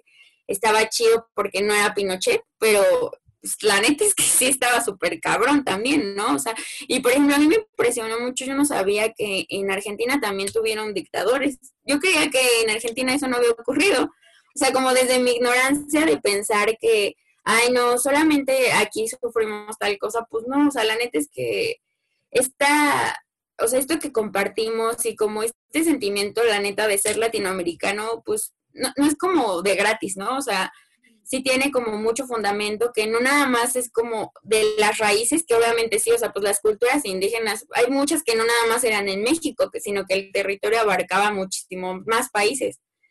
Pero lejos de eso también, o sea, como el proceso de nuestra historia, cómo nos fuimos independizando y cómo, o sea, pues todo, ¿no? O sea, como que todo el proceso lo hemos compartido y sí, o sea, como que al final de verlo sí me quedé como con este feeling de que pues todavía hacen falta cosas, o sea, hay mucho trabajo que se tiene que hacer en Latinoamérica. Hemos sido desplazados por mucho tiempo por las, pues por, por los grandes países del primer mundo y así, pero pues creo que sí podemos hacer un trabajo chido para pues, sacar adelante toda la riqueza que tenemos como continente. Eh, yo, yo cuando en el 2018 que pude hacer mi primer viaje a Europa, a un festival, Festival del de Danza, justo ahí comencé a ser súper consciente del, del estereotipo que tienen de los latinos, que sí lo cumplimos. O sea, con todo el respeto para los que creen que no, que sí, que quizás algunos no nos sentimos identificados con un montón de cosas, pero los latinos somos súper coloridos, o sea, como el color, ahí tenemos una vibra muy diferente a, a- a enfrentar cosas. La fiesta, el encuentro con el otro es súper importante. Eh, la música es muy importante también para nosotros en comparación con, con los europeos. Obviamente hay otro montón de cosas que no, y, y obviamente también en varios momentos me sentí muy discriminado por ser latino. Pero, pero yo, yo me comencé cuestiones como, pucha, qué loco esto. Y, y ahora que tuve la oportunidad de estar este año aquí en México, comencé a ser mucho más consciente de que sí, somos latinos, que tenemos un montón de cosas compartidas, ¿no? Digo, wow, qué diferente es ser latino del trópico, como es Colombia, a ser latino mexicano, ¿no? Hay, un montón de variantes, aunque compartimos otro montón de cosas, cómo resolvemos cosas, y eso es donde a mí me parece maravilloso. Porque sí, hay, unos imaginarios y cosas que compartimos, el tamal, la cumbia, la ranchera, la cerveza, ¿no? Eso por bajito, el maíz, ¿no? Como todo eso es súper importante para todos en Latinoamérica, pero cómo cada pueblo lo desarrolló y resolvió cosas y, y todo está mutando. Eh, eso me parece una maravilla eh, que, que, que esté pasando y que siento, a mí me gustan los sci-fi y siento como lo que plantea Star Trek con la, con la flota estelar, eh, es, es justo eso, de que no importa, no importa de qué color es tu piel, de qué tipo de cuerpo tienes, de, qué, de cómo te identificas, de cuál es tu sexualidad, como que nada de eso importa, que al final lo que importa es que seamos reconocidos como, como seres vivos y, y seres, seres sentipensantes, que creo que es en el fondo lo que realmente, frente a todo lo que hay que pelearse, ¿no? Eso es, es lo más importante que, que, sí, que somos seres antipensantes y que tenemos derechos por haber nacido en ese mismo planeta, de, de, cuidar el mismo planeta, de convivir con el otro, que no tengo el poder de violentar el otro y nadie tiene el poder de violentarme sobre mí. Y ser consciente de eso. Que ya, si hay alguien a que le guste, pues ahí es, ahí es, es otra pregunta, pero que, sea la, que la gente sea consciente de, de, de esas posibilidades y, y esas variantes, creo que eso es lo que más hace que, que podamos que siento que es como, la gran tarea, porque sí compartimos muchas cosas, muchísimas. Sí, demasiadas, creo. Creo que, o sea, como ahorita me quedé pensando un poco en los viajes que he hecho fuera del país y que yo nunca me había sentido como tan abrazada, pero tan discriminada en Brasil. O sea, como que viví las dos cosas al máximo, ¿no? O sea, la, vez que estuve en Europa también fui muy discriminada y la verdad es que era muy distinto estar como allá y en Estados Unidos también, ¿no? Incluso siento que, sean, que fueron parecidas, pero estar en Brasil era como sentirse como en casa, pero diferente. Y también ahora que he estado pues esta semana con John, ha sido mucho hablar como, pues yo le pregunto todo, ¿no? Como en Colombia también hacen esto, está cagado porque sí, o sea, como que hacen muchas cosas similares, por lo que me ha dicho John, pero también muchas cosas cambian, ¿no? Muchísimas. Sí, justo como, pues justo le comentaba ahora que en diciembre, para el 7 de diciembre, es el día, el Colombia es el día de las velitas. En casi todo Colombia hay, hay, regiones del país donde se hacen cosas diferentes y es como, es, es una práctica religiosa, realmente nace de, de encenderle la vela, la, la, concepción de María y todo esto, pero yo con lo que me quedé y que mi familia lo hacemos es de comprar velitas y encenderlas y por cada vela pedir como un deseo o, hacer un agradecimiento. Y de niños, pues uno lo que hacía era eso, encenderlas, esperar a que todas se derritieran y, y todas se derritieran, y porque, ah, porque tienen que ser de diferentes colores. Eso es súper importante. Y entonces cuando ya se derriten, eh, ya uno de niño, así de prácticas pirotécnicas de niño, uno lo que hacía era recoger toda las, la, la, la, parafina que se porque uno hacía la estrategia para, la ponía en la tapa de, de una gaseosa, en una lata, o, o en la lata de atún, y debajo ponía una velita. Entonces era como dos piedras, dos piedras, la tapita acá y debajo la vela y uno esperaba que eso se fuera calentando y de un momento a otro uno cogía agua, se la echaba encima y salía así una súper llamarada y eso en Colombia se llama la llamarada del diablo, es derivado de la tradición del Día de las Velitas. Es un juego súper pirotécnico, muy peligroso. No lo hagan, niños que se escuchan, no lo hagan sin la compañía de un adulto. Pero, pero era como algo, como algo que se hace.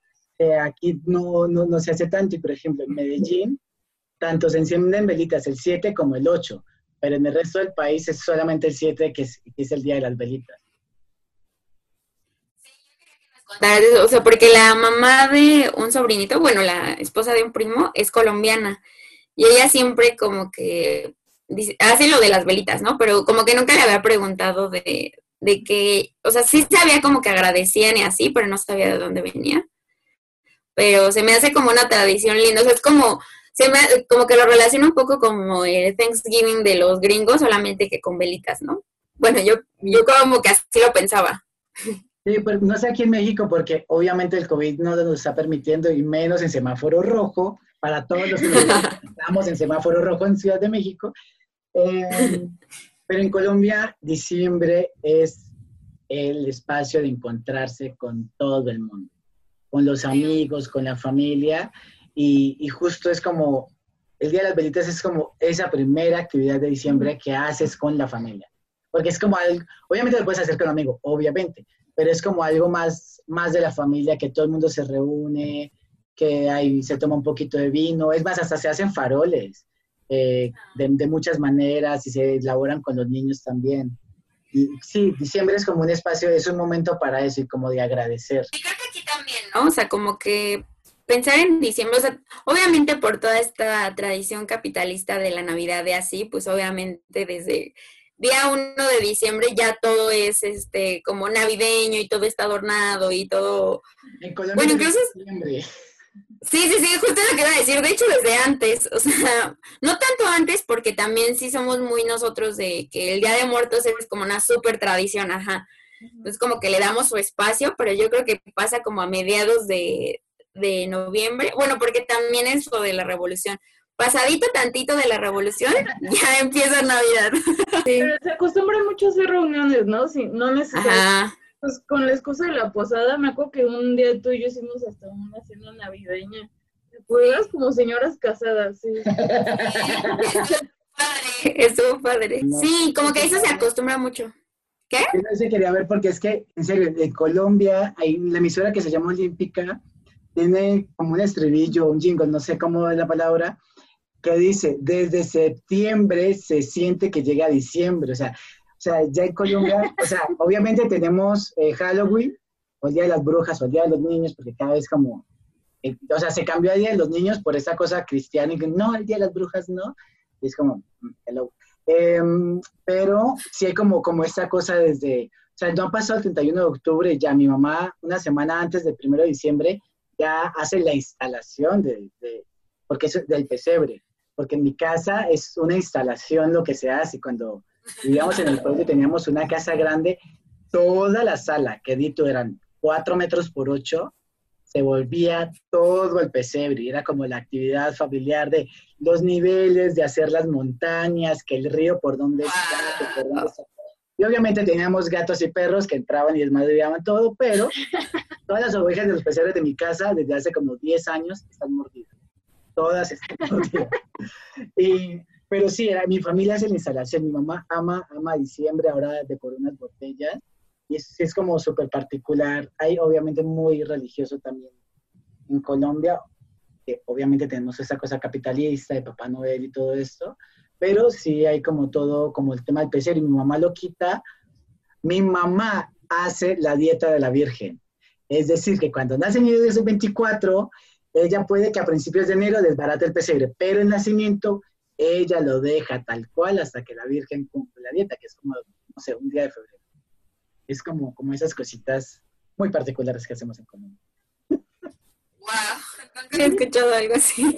La dieta de la Virgen. De las, pues, las mujeres, cuando dan a luz, dicen que tienen que guardar reposo por mucho tiempo, eh, sobre todo por la actividad física y por el contraste físico, entonces tienen que cuidar el cuerpo. Entonces es como la dieta, desde el cuidarse, entonces mi mamá, se lo, mi mamá deja a la Virgen ahí, es como un periodo para pedirle algo, como una promesa. Ah, ok, ok.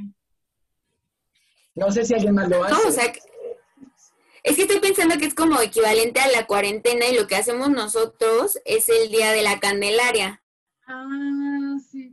Que es en febrero, el 2 de febrero. Y ese día lo que se hace es vestir al niño de, al niño Jesús y lo van a, este, le echan como, ajá, le ponen su mejor outfit, lo van a bendecir y así, o sea, como ya que pasó, pero sí equivale en el tiempo, o sea, porque son 40 días y supongo que es como la cuarentena de la mamá. Nosotros también tenemos en. Colombia las fiestas de la Candelaria, que son unas farras maravillosas de los pueblos. Obviamente también tiene todo el rito religioso por la Virgen de la Candelaria, pero sí, es, es- es exactamente lo mismo. ¿Y comen tamales? Obvio, tenemos tamales. No, pero es que ese día, el 2 de febrero, haz de cuenta que la tradición aquí es el 6 de enero se corta la rosca que trae un niño. ¿Tienen rosca de reyes? No, no, eso, es- eso es súper heredado de España, la rosca. Ok, pues tenemos la rosca que trae el niño. Diferente. ¿Sí? Ay, perdón, es que la rosca que comen allá, bueno, yo comí rosca en, en Francia, creo, pero también es diferente, no es como nuestra rosca súper riquita, no, es una rosca diferente. sí, y también ellos hacen reyes en, en Francia, pero diferente, Entonces, o sea, como rosca de... Un poquito el de España y, y sí tiene como esa cosa de que en la rosca viene como, como el niño. y que, ves que- Ajá. que sí, los reyes en España es como la super festividad allá. Y de esa cosa de dejar zapatos y que llegaban zap- zapatos nuevos, bueno, como, como unos juegos ahí también súper importante para ellos, que digamos en Colombia no es tan importante el Día de Reyes, aunque yo fui bautizado el Día de Reyes. Pero ¿cómo es, cómo es lo de la rosca cabra? Ah, que tiene el niño y quien saque el niño eh, de la rosca, el 2 de febrero le tocan los tamales. Y cuando cortan la rosca, ¿no corren el riesgo de partir el niño con el cuchillo? Pues no, porque No, porque es muy duro. Ah, Ujú. no, porque me imaginé, se decapitaban el niño en la rosca cuando la están repartiendo. Ahí como el- Es que normalmente lo que pasa es que cuando estás cortando sientes duro y es como, oh, ya me tocó el niño y ya lo sacas y ya terminas de cortar tu rebanada. Ajá, así, es. No, por ejemplo, no sé en el resto de Colombia, pero por ejemplo, en Colombia tenemos, esos, el- enero es un mes de, o sea, desde que comienza diciembre es fiesta hasta que acaba enero, hasta que la gente ya comienza clases. Por ejemplo, en mi pueblo, as- las fiestas son, y el día más importante de las fiestas son justo el 6, el 6 de enero. Entonces, como ya tres días antes comienzan ya las fiestas, y es como una empedada. Justo por esas mismas fechas se celebra el Carnaval del Diablo en Río Sucio, se celebra el Carnaval de Blancos y Negros en, en Pasto. Entonces hay como muchas fiestas que son por esa época. Entonces no sé decirte, decirle a toda nuestra audiencia el día de hoy, si hay alguna otra práctica que sea puntualmente relacionada con el Día de Reyes, porque como estamos en fiestas, en carnavales, pues ya está, uno está entregado al carnaval. Bueno, ustedes es que a los niños el, el Papá Noel les lleva regalos. No, para nosotros ¿O son no? niños. O sea, obviamente Ah, es ok. diferente con Papá Noel y todo eso, pero para mí era el niño Dios el que nos llevaba los regalos. No sé en qué momento se me el, el- el encanto, porque luego fue una vez que mi padrastro me dijo, ay, a tu hermano le voy a comprar el carro de control remoto que él quiere. ¿Quieres tu Tetris de computador? Y yo, no, también quiero un carro de control remoto. Yo también quiero algo caro. Pero ahí como que ahí se me rompió, yo creo, antes. Igual como mi familia es de clase baja, entonces como no sé qué, pon- de pronto mi hermano sí tuvo más, se le alimentó un poco más ese imaginario de, de los seres, también como con el ratón de los dientes y todo esto, pero yo no, no lo tengo y no sé los niños de hoy en día, porque casi no hablo con mis amigos. Sí. Porque sí, o sea, bueno, no sé a, ti, a mí como que Santa Claus me dejaba dinero y ya los reyes los juguetes. No, para mí Santa Claus nunca existió. ¿Ah, no? No. Mm, No, pa- yo creo que realmente no tuvimos casi ese imaginario, o sea, ahora que lo pienso, con mi familia era muy claro de que íbamos a comprar la ropa para estrenar el Día de las Velitas, el 24 de 31. El 7 de Reyes no es tan relevante. Y, y creo que ahí mismo, pues como que se dan nociones de lo que queríamos de regalo y mis papás como que no lo compraron ni lo dan, pero como, siempre, como creo que nosotros siempre teníamos muy claro esa cosa que eran nuestros papás los que nos compraban los regalos. Sí, yo incluso el Santa Claus como que, o el Niño Dios, siempre lo pensé como que era una tradición de gente rica. Mm, sí. Sí, porque como que yo sí siento que tiene que ver con clase y posibilidades, como aquí es más importante el Día de Reyes, ajá, pues El también... Día de Reyes, ajá. Ujú. Sí, pues los, sí. regalos, ah, perdón, los regalos en Colombia son el 24. O sea, Ajá. el 31 hay otros rituales y como digo, el Día de Reyes, pues no es mayor cosa. Ay, de los rituales del 31 me gustaría saber, o sea, nosotros lo hacemos, pero sé que mucha gente en México es de que sacar las maletas y... Ah, eso es buenísimo. Yo lo hice tanto en un momento con mi mamá lo de sacar la maleta que por eso yo hago tanto hoy en día. Me está pidiendo mucho, a ver, tú me lo que Sí, pues, como, a ver, como los rituales del 31, Ujú. como, como uno, uno que no sé si también lo hacen acá, este, para tener prosperidad en el próximo año es usar calzones amarillos. Ah, sí. Sí, también, también. Obviamente, el que va a decir también es de familia pobre, es de, mm, de para poder tener abundancia económica y, y alimento en el bolsillo o en la billetera que uno tenga puesto cuando va a recibir la medianoche, sea tener un poco de lentejas o de algún grano, pero principalmente es como lentejas, y un billete. O sea, como que hay que tener dinero en la billetera.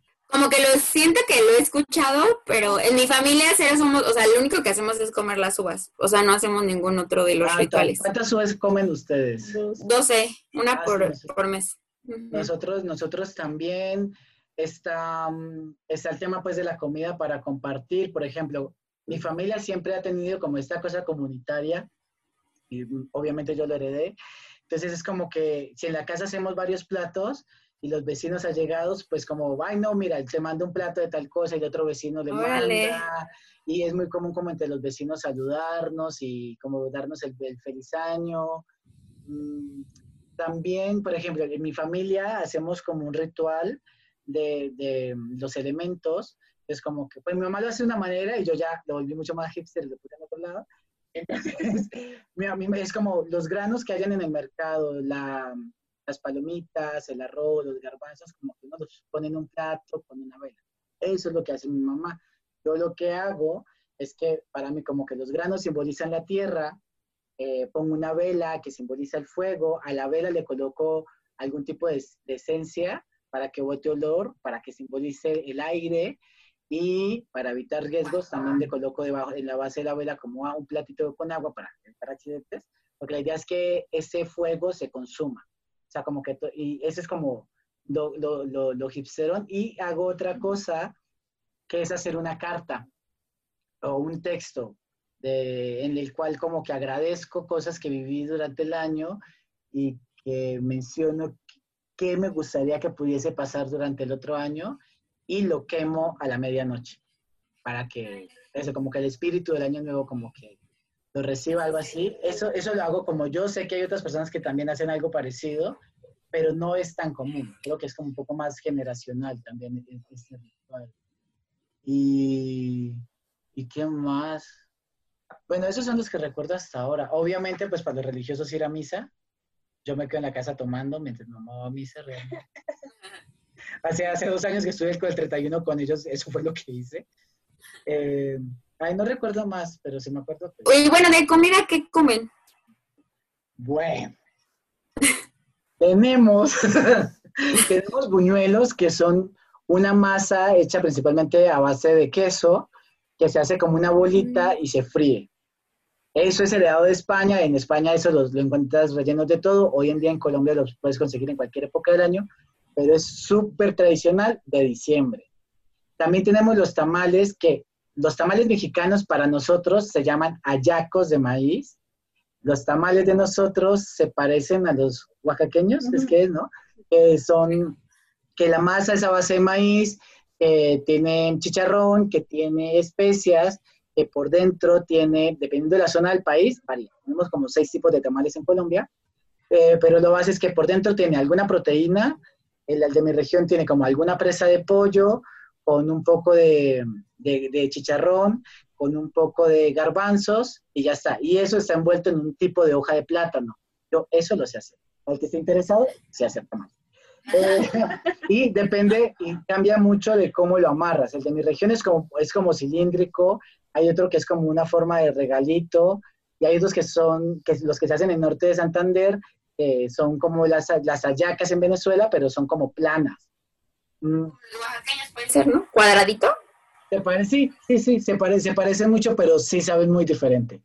Sí, sí Mm. sabe diferente. También hay algo que hacemos que se llama mm, pernil relleno, que es como un pernil de, de, de pavo o de pollo que, que se, mas- se macera y por dentro está relleno de verduras, de huevo y se corta. Es una carne fría. Mm, Ah, es ese que ahorita vimos. Sí. Es como un rollito. Igual les pongo una imagen a la hora de editar. Sí, entonces está eso. También hay como unas ensaladas frías. En Colombia es súper importante la lechona también. Es un cerdo que se le saca todo de adentro, se, se prepara un arroz con vegetales y, y con la carne del cerdo y se rellena el cerdo. Y eso se mete a un horno, se cocina todo y cuando te lo sirven es, eh, lo cortan, te dan es un, peda- un poco de arroz con un, pedazo de la piel del cerdo que es muy dura, es muy buena realmente, no apto para vegetarianos ni veganos. Eh, y, y ya, y te, te lo sirven, te lo sirven así. Ese también es como un plato típico como en las fiestas, como el arroz con pollo también de nosotros es súper importante en las fiestas y obviamente eso es como, todo lo que digo es como, lo puede comer cualquiera realmente, pero principalmente son como tradicionales muy campesinas o muy clase baja o gente de pueblo, de donde yo soy, bueno, sigo siendo realmente en muchas medidas. Eh, ¿Qué otro? Bueno, tenemos tenemos más, pero de momento no recuerdo qué otro. Bueno, es que también, o sea, me quedé pensando como, en realidad yo siento que lo, o sea, como lo que nosotros comemos está muy, este, como occidentalizado, o sea, y como agregado, así que no sé también si en los pueblos coman cosas diferentes, o sea, porque yo estoy acostumbrada a que en Navidad es comer pavo, comer Lasaña, lasaña, ajá, exacto, este, pues bacalao a la vizcaína, que según yo es como súper español, o sea, como platillos que no cero son como de aquí, creo que lo único que es de aquí es como los romeritos, ¿no? Con, con mole. ¿Qué son los romeritos? Es como una hierbita, como una... ¿De Se me hace a mí, ajá, de romero, sí, Sí, ok. este, y lo cocinan y le ponen mole. Y normalmente lo acompañan como de unas tortitas de camarón. Por ejemplo, para, o sea, hay cosas de las que mencioné ahorita que se comen el 24 o el 31. Obviamente el plato por excelencia para todo diciembre es el tamal, o sea, es como algo que puedes comer todo el mes sin que ni, ni haya ninguna presión. Y, ah, bueno, aparte de los buñuelos, también hay un plato que aquí también lo hacen, pero aquí lo, lo entregan caliente y líquido, que es la natilla. Para nosotros, no, mi abuela decía, uno no se puede comer la natilla caliente porque te da mal estómago. Porque el de nosotros es como un tipo de flan, o sea, es, el, es lo mismo, solamente que se mete a refrigerar y es como un tipo de flan o de gelatina. Y, por ejemplo, los tamales, más que comerlos el 24 o el 31, se come el 25 y el primero, porque pensamos siempre en el futuro, o sea, el otro día nadie va a querer cocinar, va a tener hambre, yo no sé qué, se desveló, nadie. Y también hay otro plato que es como una sopa, eh, que tiene mazorca, que tiene pollo, que se, come, se llama sancocho y se come también como al otro día, es como muy común. Por ejemplo, es muy común que el primero de enero la gente vaya a hacer paseo de olla, que es irse con una olla al río a cocinar en familia y estar ahí. Y se hace, si se hace, esta sopa es como súper común que, que se haga. Es que siento que, o sea, como estamos súper este, urbanizadas nosotras, pues a lo mejor en los pueblos ha de haber como tradiciones así, pero pues no tenemos idea. O sea, yo estoy acostumbrada a que el 25 y el primero es el recalentado de lo que nos sobró el día anterior y así a lo mejor por varios días, porque normalmente hacemos un chingo de comida y ya. O sea, pero no sé si en otros lados hagan otras cosas, que posiblemente sí, ¿no? Pero pues no, no tengo idea. Me siento muy ignorante de México en este momento. No, y o sea, eso porque, como digo, o sea, yo vengo de un pueblo y, y acá, es como muchas de esas tra- tradiciones yo las he vivido y las, cuando bailaba folclore fue que cuando aprendí a hacer tamales, porque el, el grupo del pueblo no tenía cómo pagar los viajes y así era que, lo, que, conseguíamos dinero. Pero obviamente no todo el mundo te daba las mismas respuestas que yo y que obviamente te estoy hablando de, bueno, les estoy hablando del oriente de Colombia, el departamento de Santander, que tiene unas prácticas muy particulares, que es como un pequeño Colombia porque tiene un cruce con muchos tipos de, mm, con muchos cruces culturales también pasaron allí, que va a ser muy diferente a alguien que es netamente de Medellín, que también tienen otras prácticas. Y puede que la gente de Bogotá tenga unas prácticas muy comunes a las que les acabo de mencionar, porque compartimos muchas cosas allí. Y en el sur del país es una cosa, en el norte, en el Caribe es otra. Eh, pero sí, como que en esencia, en esencia en Colombia es eso, y como creo que el tamal es como el alimento por excelencia de diciembre, porque es común que las casas tú veas media nevera llena de tamales, es como, el que tenga hambre, ahí está, vaya, lo calienta el baño María y se lo come. Sí, qué rico. Pues sí, es que también, o sea, yo también supongo que aquí dentro del país hay muchas cosas diferentes, pero a lo mejor siento que un poco como de la herencia gringa es lo del pavo y eso, ¿no? O sea, la verdad es que no lo sé, pero según yo sí. Súper, sí, ¿no? O sea, yo, yo sí conozco como banda que come mucho tamal o pozole, pero para mí es como una cena mexicana para el 15 de Ajá, sí, igual. Ajá, Sí. y justo estuvo cagado este año como en mi familia, como la economía no está tan chida, estaban diciendo como, no, es que hay que hacer algo distinto de comer, algo que sea más económico, porque siempre hacemos lasaña y es como súper gringo. Y entonces un primo dijo que hay que hacer pozole y todos. ¿Por?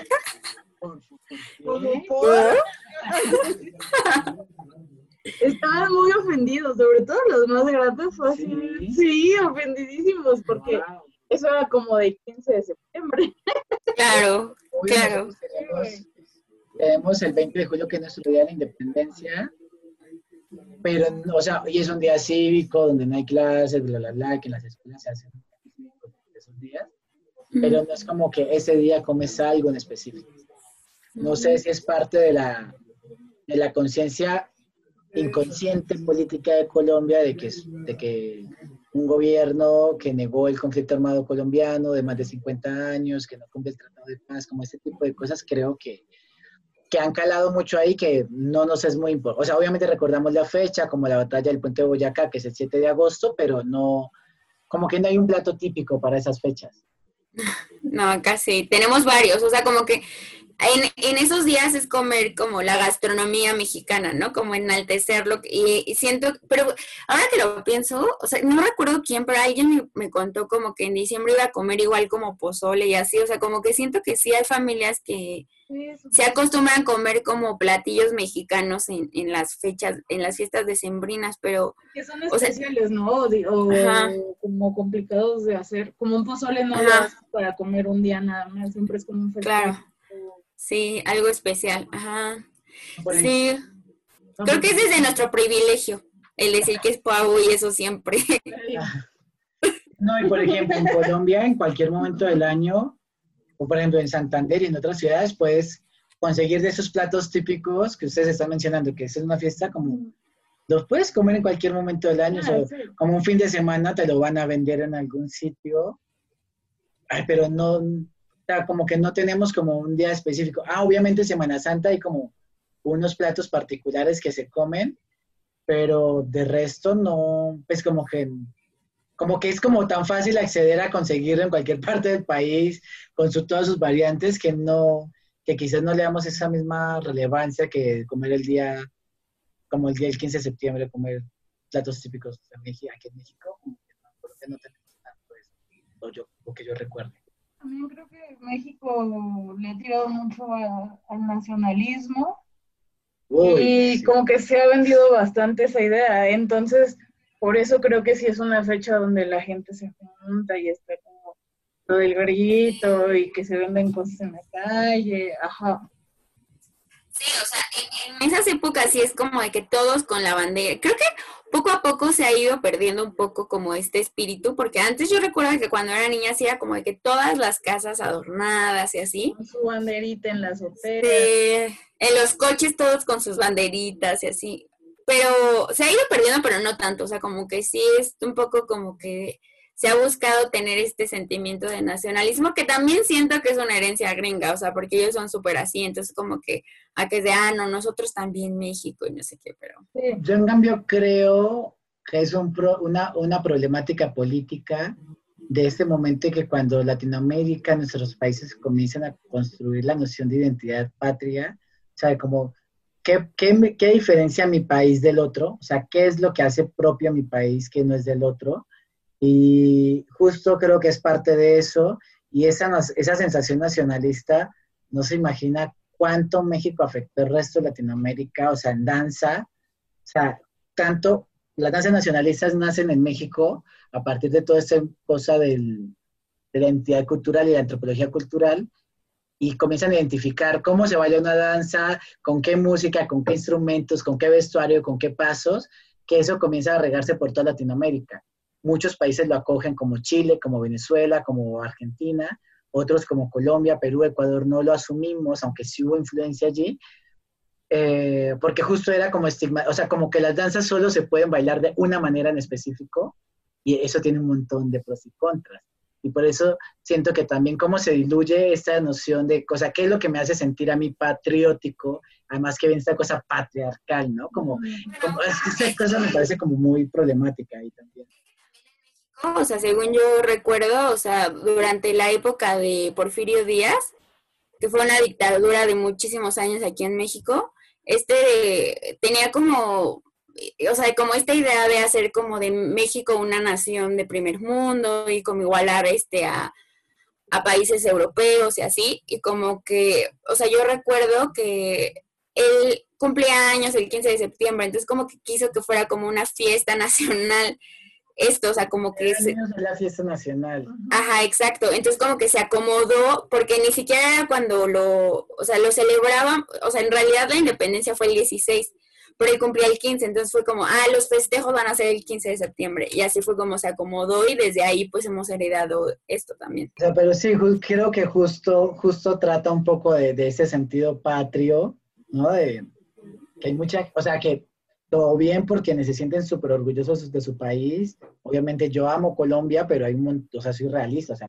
no me está cagado.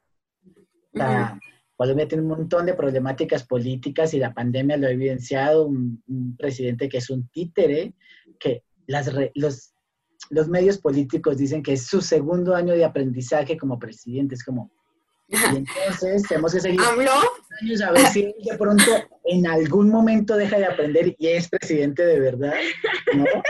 Entonces, está muy cabrón, está igual aquí en México, o sea, un chingo de gente es como de que, ay, no es que porque, o sea, lo están juzgando, pero apenas lleva dos años, ¿cómo van a esperar que haya cosas? Pues ya, o sea, era desde el día uno ponerte a chambear, no mames. que obviamente, ah, o sea, por ejemplo, yo que también he tenido un trip súper político de estudiar cosas, obviamente yo soy consciente que llegar a esos cargos es operar en función de un montón de hilos que la gente nunca ve, pero que obviamente sí hay un montón de responsabilidades que se tienen que asumir y eso digamos que es donde está la cosa. No, obviamente nunca ningún político logra cumplir todo, y menos en Latinoamérica por lo corruptos que somos, con un montón de hilos detrás que nunca quieren mostrar la cara, que nunca se quieren ser responsables de las masacres, de los genocidios, de los feminicidios, de todas las muertes que han pasado alrededor del COVID por las irresponsabilidades de los gobiernos, pero, pero acá creo que, que ese es el lugar político, que la gente sea consciente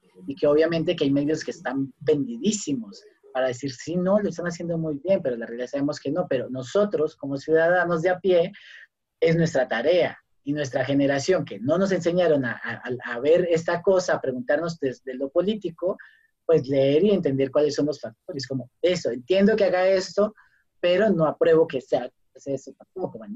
Como creo que es como una tarea que también nos corresponde y no solo como echarles el agua sucia, porque pasa, y lo hablamos con Sofía el otro día, ¿por qué si nos ponemos a indagarle la vida a los artistas, a los faranduleros, cuando son unos mortales igual que nosotros, que no pueden, no tienen la posibilidad, más allá de quien lo siga y como ay, si todo lo que esta persona diga, yo lo tengo que hacer, pero los políticos realmente son los que toman las decisiones de nuestros sistemas de salud, de nuestros sistemas culturales, de nuestros sistemas de educación, que son muchísimos más importantes, que es a donde se va un montón de dinero, mucho más este año donde hemos visto un montón de, no sé, de negligencias políticas, ¿no? Para, para la ciudadanía.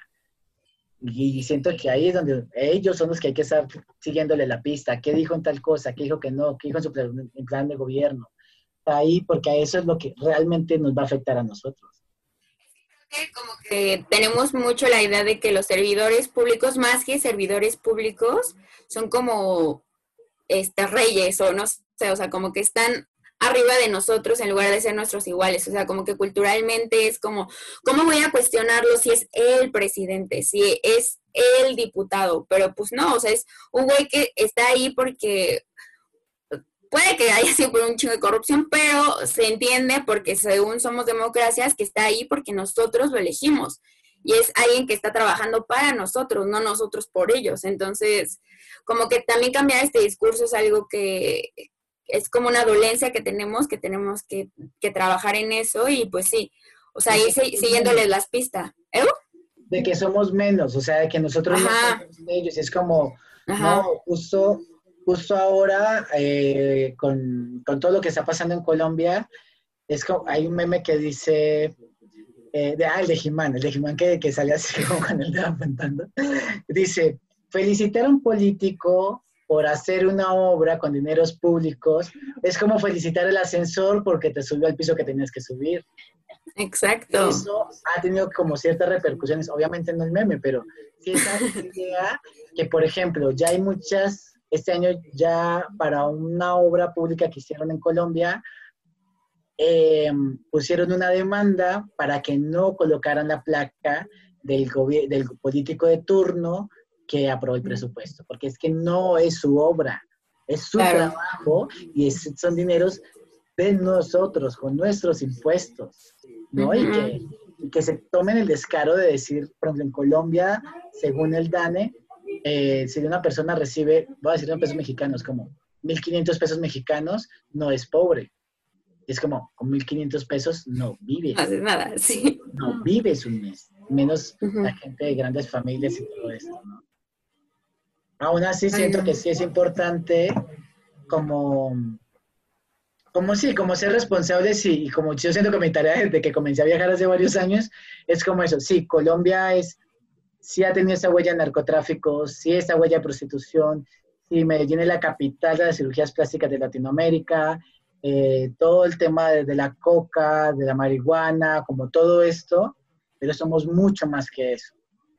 Y yo personalmente soy de los colombianos que tenía fricciones con la Shakira más pop eh, eh, yo era así, mano, con mano en el corazón, con Shakira y pies descalzos, amando poder, pero estuve relacionándome y lo que pasó con el Super Bowl de principio de este año, la inauguración de la pandemia, ¿no? De justo me pareció muy político en lo que hemos estado hablando de qué es ser latinoamericano, ¿no?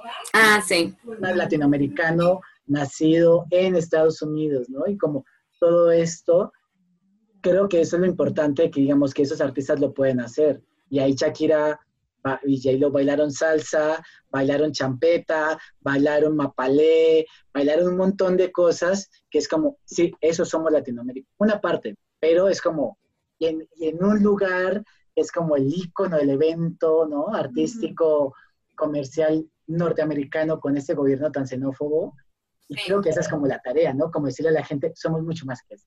Que Colombia es mucho más que Shakira, ¿no? Hay otro montón de, de artistas súper buenos, ¿no?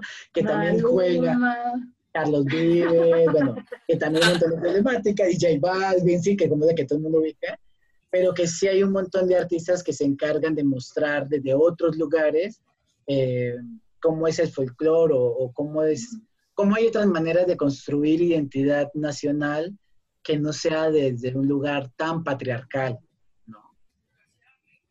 Sí, es complicado.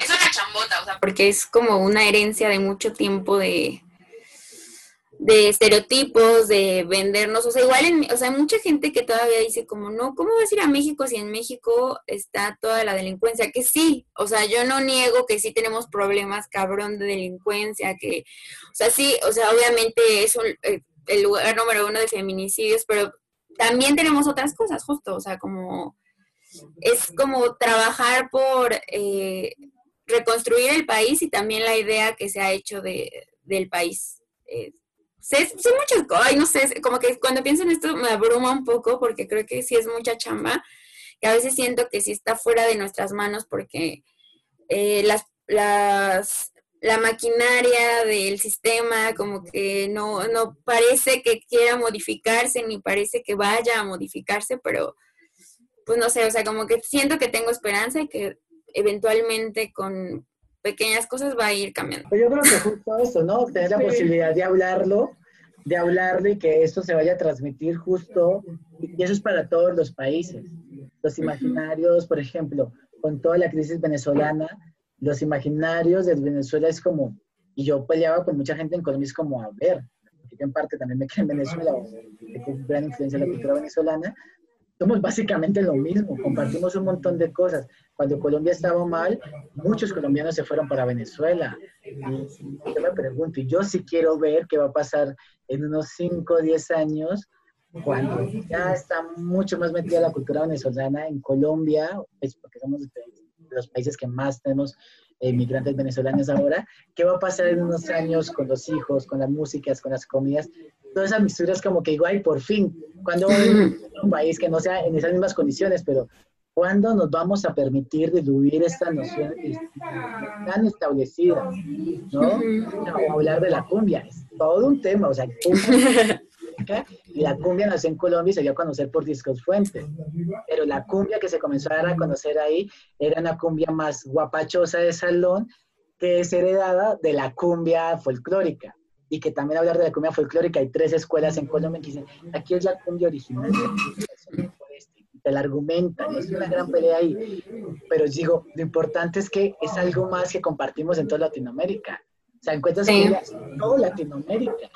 ¿No? Y eso es, es lo que me parece súper potente. Como Latinoamérica tenemos muchas influencias españolas, italianas, alemanas, eh, asiáticas, o sea, de tantos lados, de tantas migraciones que, que, hemos tenido, es como, qué rico poder disfrutarlo acá y no tener que ir a España para poder comerlo, o a Londres, o a estas grandes ciudades, metrópolis, ¿no? Sí. Pedir un domicilio, o sea, ni siquiera tengo que salir de la casa. ¿No? por, por mis celulares, me parece una maravilla.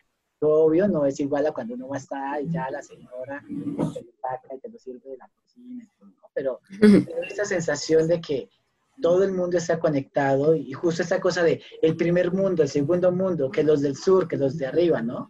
Cuando realmente es un planeta que está girando todo el tiempo y cuando se descongelen de todos los polos, los campos magnéticos se van a girar. O sea, entonces, ¿cómo va a estar luego todo lo que va a cambiar? Y justo creo que es, cuando yo hablo de cuerpos en tránsito, eso, hay un montón de mutaciones y de apropiaciones. Por ejemplo, Sofía se aprende un montón de groserías que me ha escuchado decir que son propias de ella, ¿no? Son, como, son muy colombianas. O como uh -huh. yo un montón de palabras también, pero porque me gustan, porque y, y, y, ya son parte de mí. Es, sí. Estamos todo el tiempo cambiando, que somos mutantes. Sí. Pues yo creo que ya con esta idea nos quedamos. Demasiado. Sí. Sí, es que llevamos como dos horas, ¿no? wow, no sé.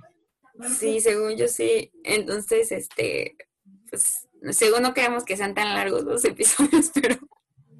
Ay, sorry, sé que hablo mucho. Sorry. No, no, no, está bien. Siempre nos, o sea, no. Es que así es, o sea, es lo chido como de echar la, la plática porque siempre pasa, ¿no? O sea, pues una cosa te lleva a otra y esa otra y así, pues ir navegando por todo es muy interesante. Y, y, se me hace chido que al final lo habla, o sea, sí hablamos de lo que queríamos hablar, pero fue más nutrida la conversación y eso me encantó. Por dos. sí, es que soy, realmente soy muy ñoño y me siento muy orgulloso de ser ñoño. Sí, porque es, parte de mí, no lo niego. La Sofía lo sabe. Sí, está, está muy chido. Qué bueno. Nutrice siento mucho la conversación y fue muy interesante. Muchas gracias por acompañarnos en este espacio. No, a ustedes por la invitación y a ver si la gente se antoja y, y replantea un poquito estas nociones de lo que es Latinoamérica y cada país y nos atrevemos a ir a explorarlo más. O, o nuestro Sí. propio país, por ejemplo. Yo en esos momentos conozco más otros países que mi propio país y eso que he podido viajar a varias zonas del país y, y no lo conozco del todo como quisiera. Pero justo como que es la tarea, ¿no? Como descubrir, o las mismas ciudades, permitirnos sí, estar y conocer más nuestras propias ciudades porque todo el tiempo están justo cambiando. Sí, sí, sí. Y nada, y a ver si nos volvemos famosos en Argentina también. Ya, allá somos. Un saludo a todos los argentinos que nos están viendo. es que, o sea, no sé si nos terminan de ver los argentinos a los que nuestros videos les son sugeridos, pero sí, sí, si están en este momento y tú eres argentino, me gustaría que en los comentarios pusieras como qué opinas de todo lo que hablamos y como cómo ves tú el espíritu latinoamericano. Si eres argentino. Bueno, no, si eres de cualquier otra parte, igual. Sí, o sea, si eres chileno de otra parte, no nos interesa.